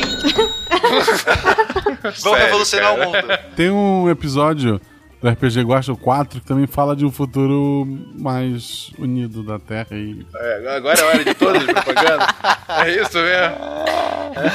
Ah, mas ex- Ok. ó, isso é, é verdade que existe projetos de táxis voadores, ó, energia solar. né? Ah, porque tudo que a gente precisa é um taxista que voa. Não. Poderia ser pior, né, cara? Qual o próximo motorista de ônibus? Mentira, a gente tem um ouvinte taxista, é amigo da Jujuba, dá carona pra ela, tudo. Um beijo pra vocês, tá aí irmão caminhoneiro na estrada também. A gente ama vocês. Obrigado pela carona que você me dá, né? Isso. Exatamente. Ô, gente, pra finalizar, eu pergunto o seguinte, então. A gente falou aqui sobre diversas tecnologias e diversos arranjos políticos e institucionais necessários para uma mudança é, potencialmente bons e necessários para uma mudança, para uma melhoria da raça humana, né, para nossa continuidade. A gente jogou vários problemas relacionados a essas tecnologias, esses arranjos, mas mostrou por que eles podem levar para um futuro melhor. Aqui, quem tá gravando, a gente tá aqui numa faixa etária de. Eu imagino que a Cris seja mais nova. A gente tá numa faixa que deve estar entre 29, e- 20, 20 e poucos e 40 e muitos. Não, 20, 20 e muitos e 40 e poucos. 20 e Deve poucos, ser tá? isso a... 20 e poucos, desculpa, Cris. 40 e todos. 40 e todos. Tá bom. A gente tá numa faixa entre 20 e 50 anos aqui nesse cast, né? É uma geração, enfim, de uma, duas gerações aqui representadas, né, no mesmo cast. O ponto é que, enfim, do- do- da mais nova ao mais velho, a gente ainda tem uma boa vida a ser vivida. A gente tem ainda bons anos, enfim, nas minhas contas e na atual expectativa, ninguém chegou à meia idade quem tá pra- participando aqui do cast. Ou seja, a gente tem muita coisa ainda a ver. E o que eu pergunto pra vocês é: qual o futuro que vocês estão imaginando? E aí é chute, mais um chute daquele maravilhoso, porque eu quero perguntar pra vocês, mas na verdade perguntar pros ouvintes. Qual é o futuro que vocês imaginam que va- vai estar ao redor de vocês quando vocês estiverem no pôr do sol da vida? Quando vocês já tiverem realmente feito tudo que vocês quiserem ter feito, qual é o futuro que vocês estão imaginando ao seu redor? De tudo que a gente falou, de tudo que a gente não falou, vocês conseguem imaginar, vocês conseguem descrever esse futuro de mais 40, 50, 60, 70 anos aí na frente? Aquela cadeirinha do Huawei, sabe? É, eu acho que não pode, pode, é bem provável, sim. Assim, eu imagino que vai ter essa automação, vai estar tudo muito automático. Tanto que assim, a gente, na nossa geração, talvez não tenha conseguido nem se transpor para essa nova né, realidade. Assim, a gente não vai entender muita coisa, igual os velhos agora, né? A gente vai ficar, ah, no nosso tempo era melhor, não entendo o que, que esses jovens estão fazendo. Né? Porque Uhum. eu acho que o ser humano já vai estar praticamente completamente assim, integrado. Se vai ter um cyber humano, eu acredito que a gente vai ter cyber humano. E eu espero que a gente já tenha uma colônia funcional em outro planeta. Tipo, isso é o que eu mais quero ver acontecer. E o que eu, eu espero, mas eu não, não sei se eu vou ver isso em 50 anos, sei lá, é ter, ter essa mudança na educação, né? Que as pessoas sejam de fato educadas, cidadãs e questiona, questionadoras, né? Interessante, Nanaka. Eu, pen- eu penso parecido com a Nanaka, talvez um pouco menos otimista, assim, se eu olhar em termos de probabilidade, né, ser frio, como cientista, assim, no ponto de vista de não ser, né, não querer aquilo que eu, não imaginar aquilo que eu quero, mas aquilo que eu acho mais provável, acho que o ser humano não vai existir mais. Existirão uma raça de máquinas, vai ser tipo inteligência artificial. É, nesse sentido, eu acho que vai ser uma evolução do ser humano, assim, né? Uma nova espécie, uma nova coisa que a gente criou e foi não consigo imaginar o ser humano ou um ser humano ou a gente vai ter a- estar absolutamente integrado absolutamente integrado esse é o único jeito que eu imagino a gente conseguir sobreviver a essa mudança essa singularidade ou a gente vai estar com um mundo incrivelmente dominado pelas máquinas mas eu imagino que também nesse mundo ah, a gente vai ter uma colônia em Marte. Eu, eu acho que pelos esforços a gente vai estar com uma colônia em Marte. Eu queria comentar também, não sei se faz sentido trazer uma discussão, mas assim, em que sentido que as máquinas que a gente criou e que evoluírem não são também humanidade, né? No começo É a gente tava isso. falando que o nosso conhecimento, nós somos o nosso conhecimento e a gente quer deixar o conhecimento que a nossa espécie construiu. E isso vai. Isso seria a garantia da continuação da espécie? Então. É por isso que eu falei que o meu ponto de vista é parecido com o seu. Porque aí que falando pode parecer absurdo, no sentido, nossa, eu imaginei as máquinas dominando, você imaginou. Mas não- eu, eu talvez não veja muito diferença, porque a gente tem um filho, o filho nasce, você reconhece nele, você, você olha pra ele e fala assim: olha, você é como eu, e quando ele segue, você acha que você fez algo bom. Não é isso que você pensa quando você é um filho? Você torce pra ele, você faz tudo pra ele. Ah, Hoje a gente olha as máquinas, a gente não reconhece elas como a gente, a gente olha elas como é, ferramentas, mas com esse medo, né? Estou trazendo uma realidade de máquinas dominando, no sentido, então, parece um inimigo. Mas se a gente olhar de uma outra maneira, de que essas máquinas vão ser mais capazes, elas, tipo, talvez elas estejam ali prontas para evoluir, dar o passo além, uma inteligência superior à nossa. E talvez nesse sentido vai ser o ser humano e o chimpanzé, sabe? Sim, é uma nova. É, é o ser humano que desce- descendeu do, lá dos primatas, quer dizer, o primata, enfim, mas que, que ele ainda, é, comparado com os outros primatas, ele tá um passo à frente nessa evolução não vejo como um problema. A gente talvez é, sucumba a isso como espécie humana, mas, mas sobreviva como uma espécie uma espécie maior, né? Tipo, ou seja, as máquinas ali com uma continuação da nossa espécie. Então, por isso que eu quis dizer que eu me aproximo mais da Nanak. Eu acho que isso vai acontecer muito rápido mesmo, tá, gente? Em 70 anos, eu acho que a gente já vai estar nesse cenário é, tranquilo, assim. É, eu imagino que daqui 20 anos a gente vai ter essa singularidade. Então, talvez 20, 28 anos, assim. Eu também acredito muito no que a Nanaka falou. Acho que, principalmente quando eu paro, dou uma olhada pra trás aqui no tempo e tento comparar o que era 95 para o que a gente tem hoje. 1995 para o que a gente tem hoje, que é tão perto, tá ali, 1995. E tudo que a gente evoluiu de lá pra cá, o genoma do, do ser humano não tinha sido sequenciado, tanta coisa. O que era ter um computador em casa naquela época? Hoje a gente já vive com o computador na mão, né? A gente não fica sem o computador na mão. É. Muitas Entendeu? pessoas. Então, quando eu olho, pô, mais 40 anos, pra mim é óbvio que a gente vai estar editando corriqueiramente um DNA, ou que a gente vai estar se comunicando de, de uma forma completamente diferente que a gente se comunica hoje com a máquina, que existe uma chance muito grande da gente estar colonizando um outro planeta ou a gente está com uma estação que, que você possa enviar pessoas de uma forma mais fácil, que seja mais comum fazer isso no espaço, que a gente esteja mandando informação para lá para ser armazenada. Eu acho que muito do que a gente falou aqui hoje, sim, é viável a gente estar daqui a 40 anos vendo isso, olhando para trás e pensando, ah, apostei que isso aconteceria, entendeu? Eu acho muito, muito viável, mas acho que a Nanaka finalizou muito bem o que ela disse, que é, espero que a sociedade seja um pouco mais crítica daqui para lá. Eu já vou estar com quase 100 anos. Então eu terei a desculpa da senilidade. Logo, eu estarei agarrado no trem de pouso da primeira astronave terráquea em direção a Marte ou a qualquer outro planeta, pelado, segurando a bandeira do Brasil. No trem de pouso pelado. Nave essa que leva quem? Duas crianças. Adão e Eva. Pois, meu amor, hoje o sol não apareceu. É, Não, eu, vou, eu tô mais pra serpente, eu acho. Abre, a maçã, abre. bota assim, ó, bota assim, ó. É, é, mas além disso, consegue ver algo à sua volta ou a, a nudez impede, Will? Eu acredito que nós estaremos num mundo melhor, sim, com um híbrido de máquina, como foi comentado, com uma cabeça para fora do planeta, sim, porque não há muita muita solução se a gente continuar nessa na tocada que a gente vai.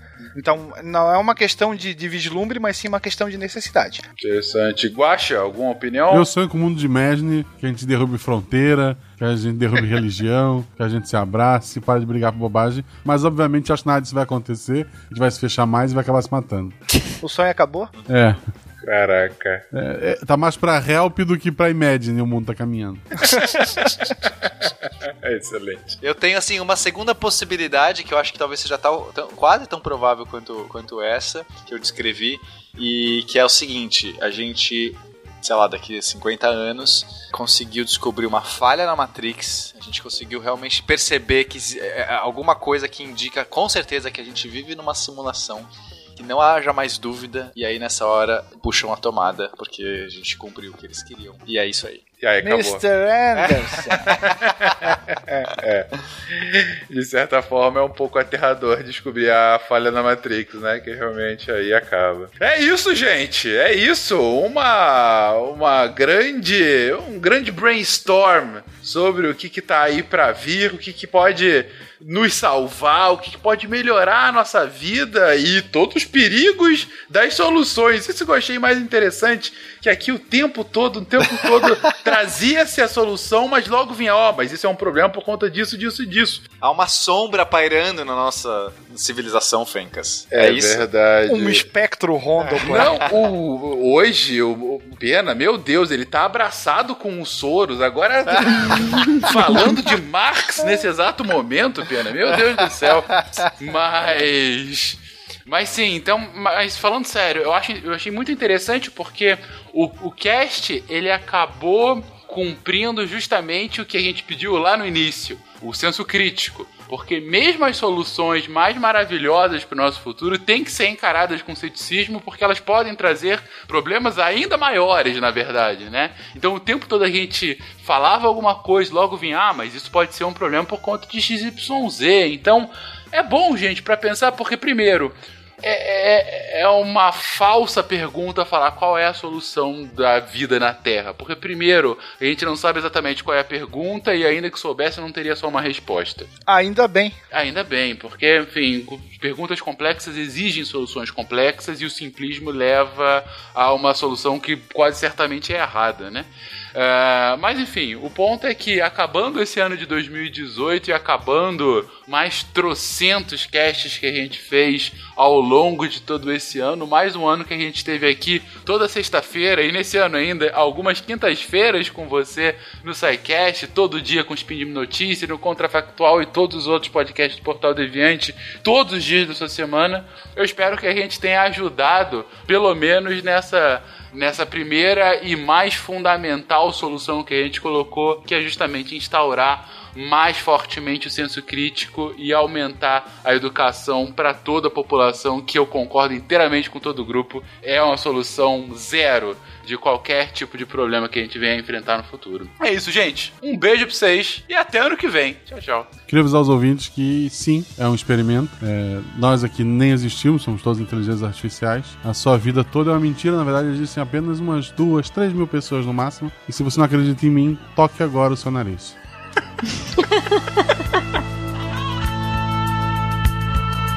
Meu amor, olha só, hoje o sol não apareceu. É o fim da aventura humana na Terra. Meu planeta Deus, fugiremos nós dois na arca de Noé. Olha, meu amor, o final da Odisseia terrestre. Sou Adão e você será.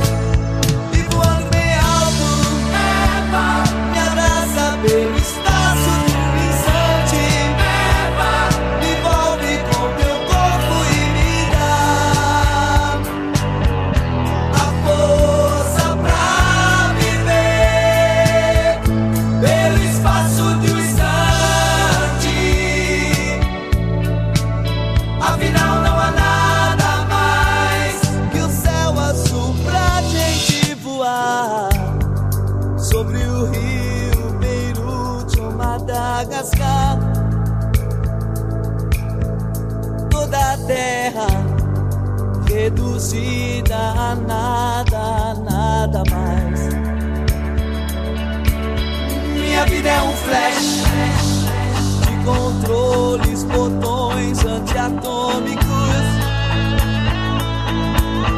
Olha bem, meu amor, é o fim da Odisseia terrestre. Sou Adão e você será.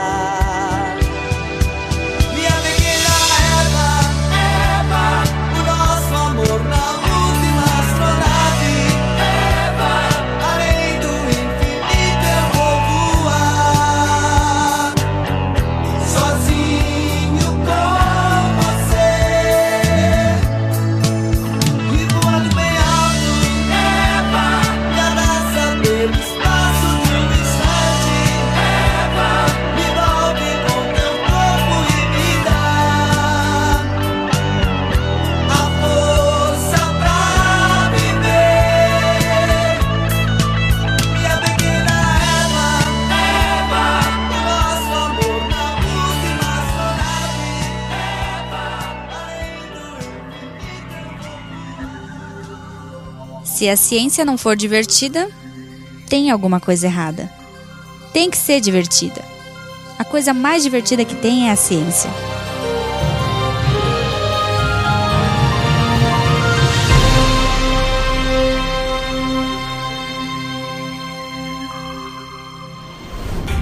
Este programa foi editado por Tapcast. Edições e Produções de Podcast.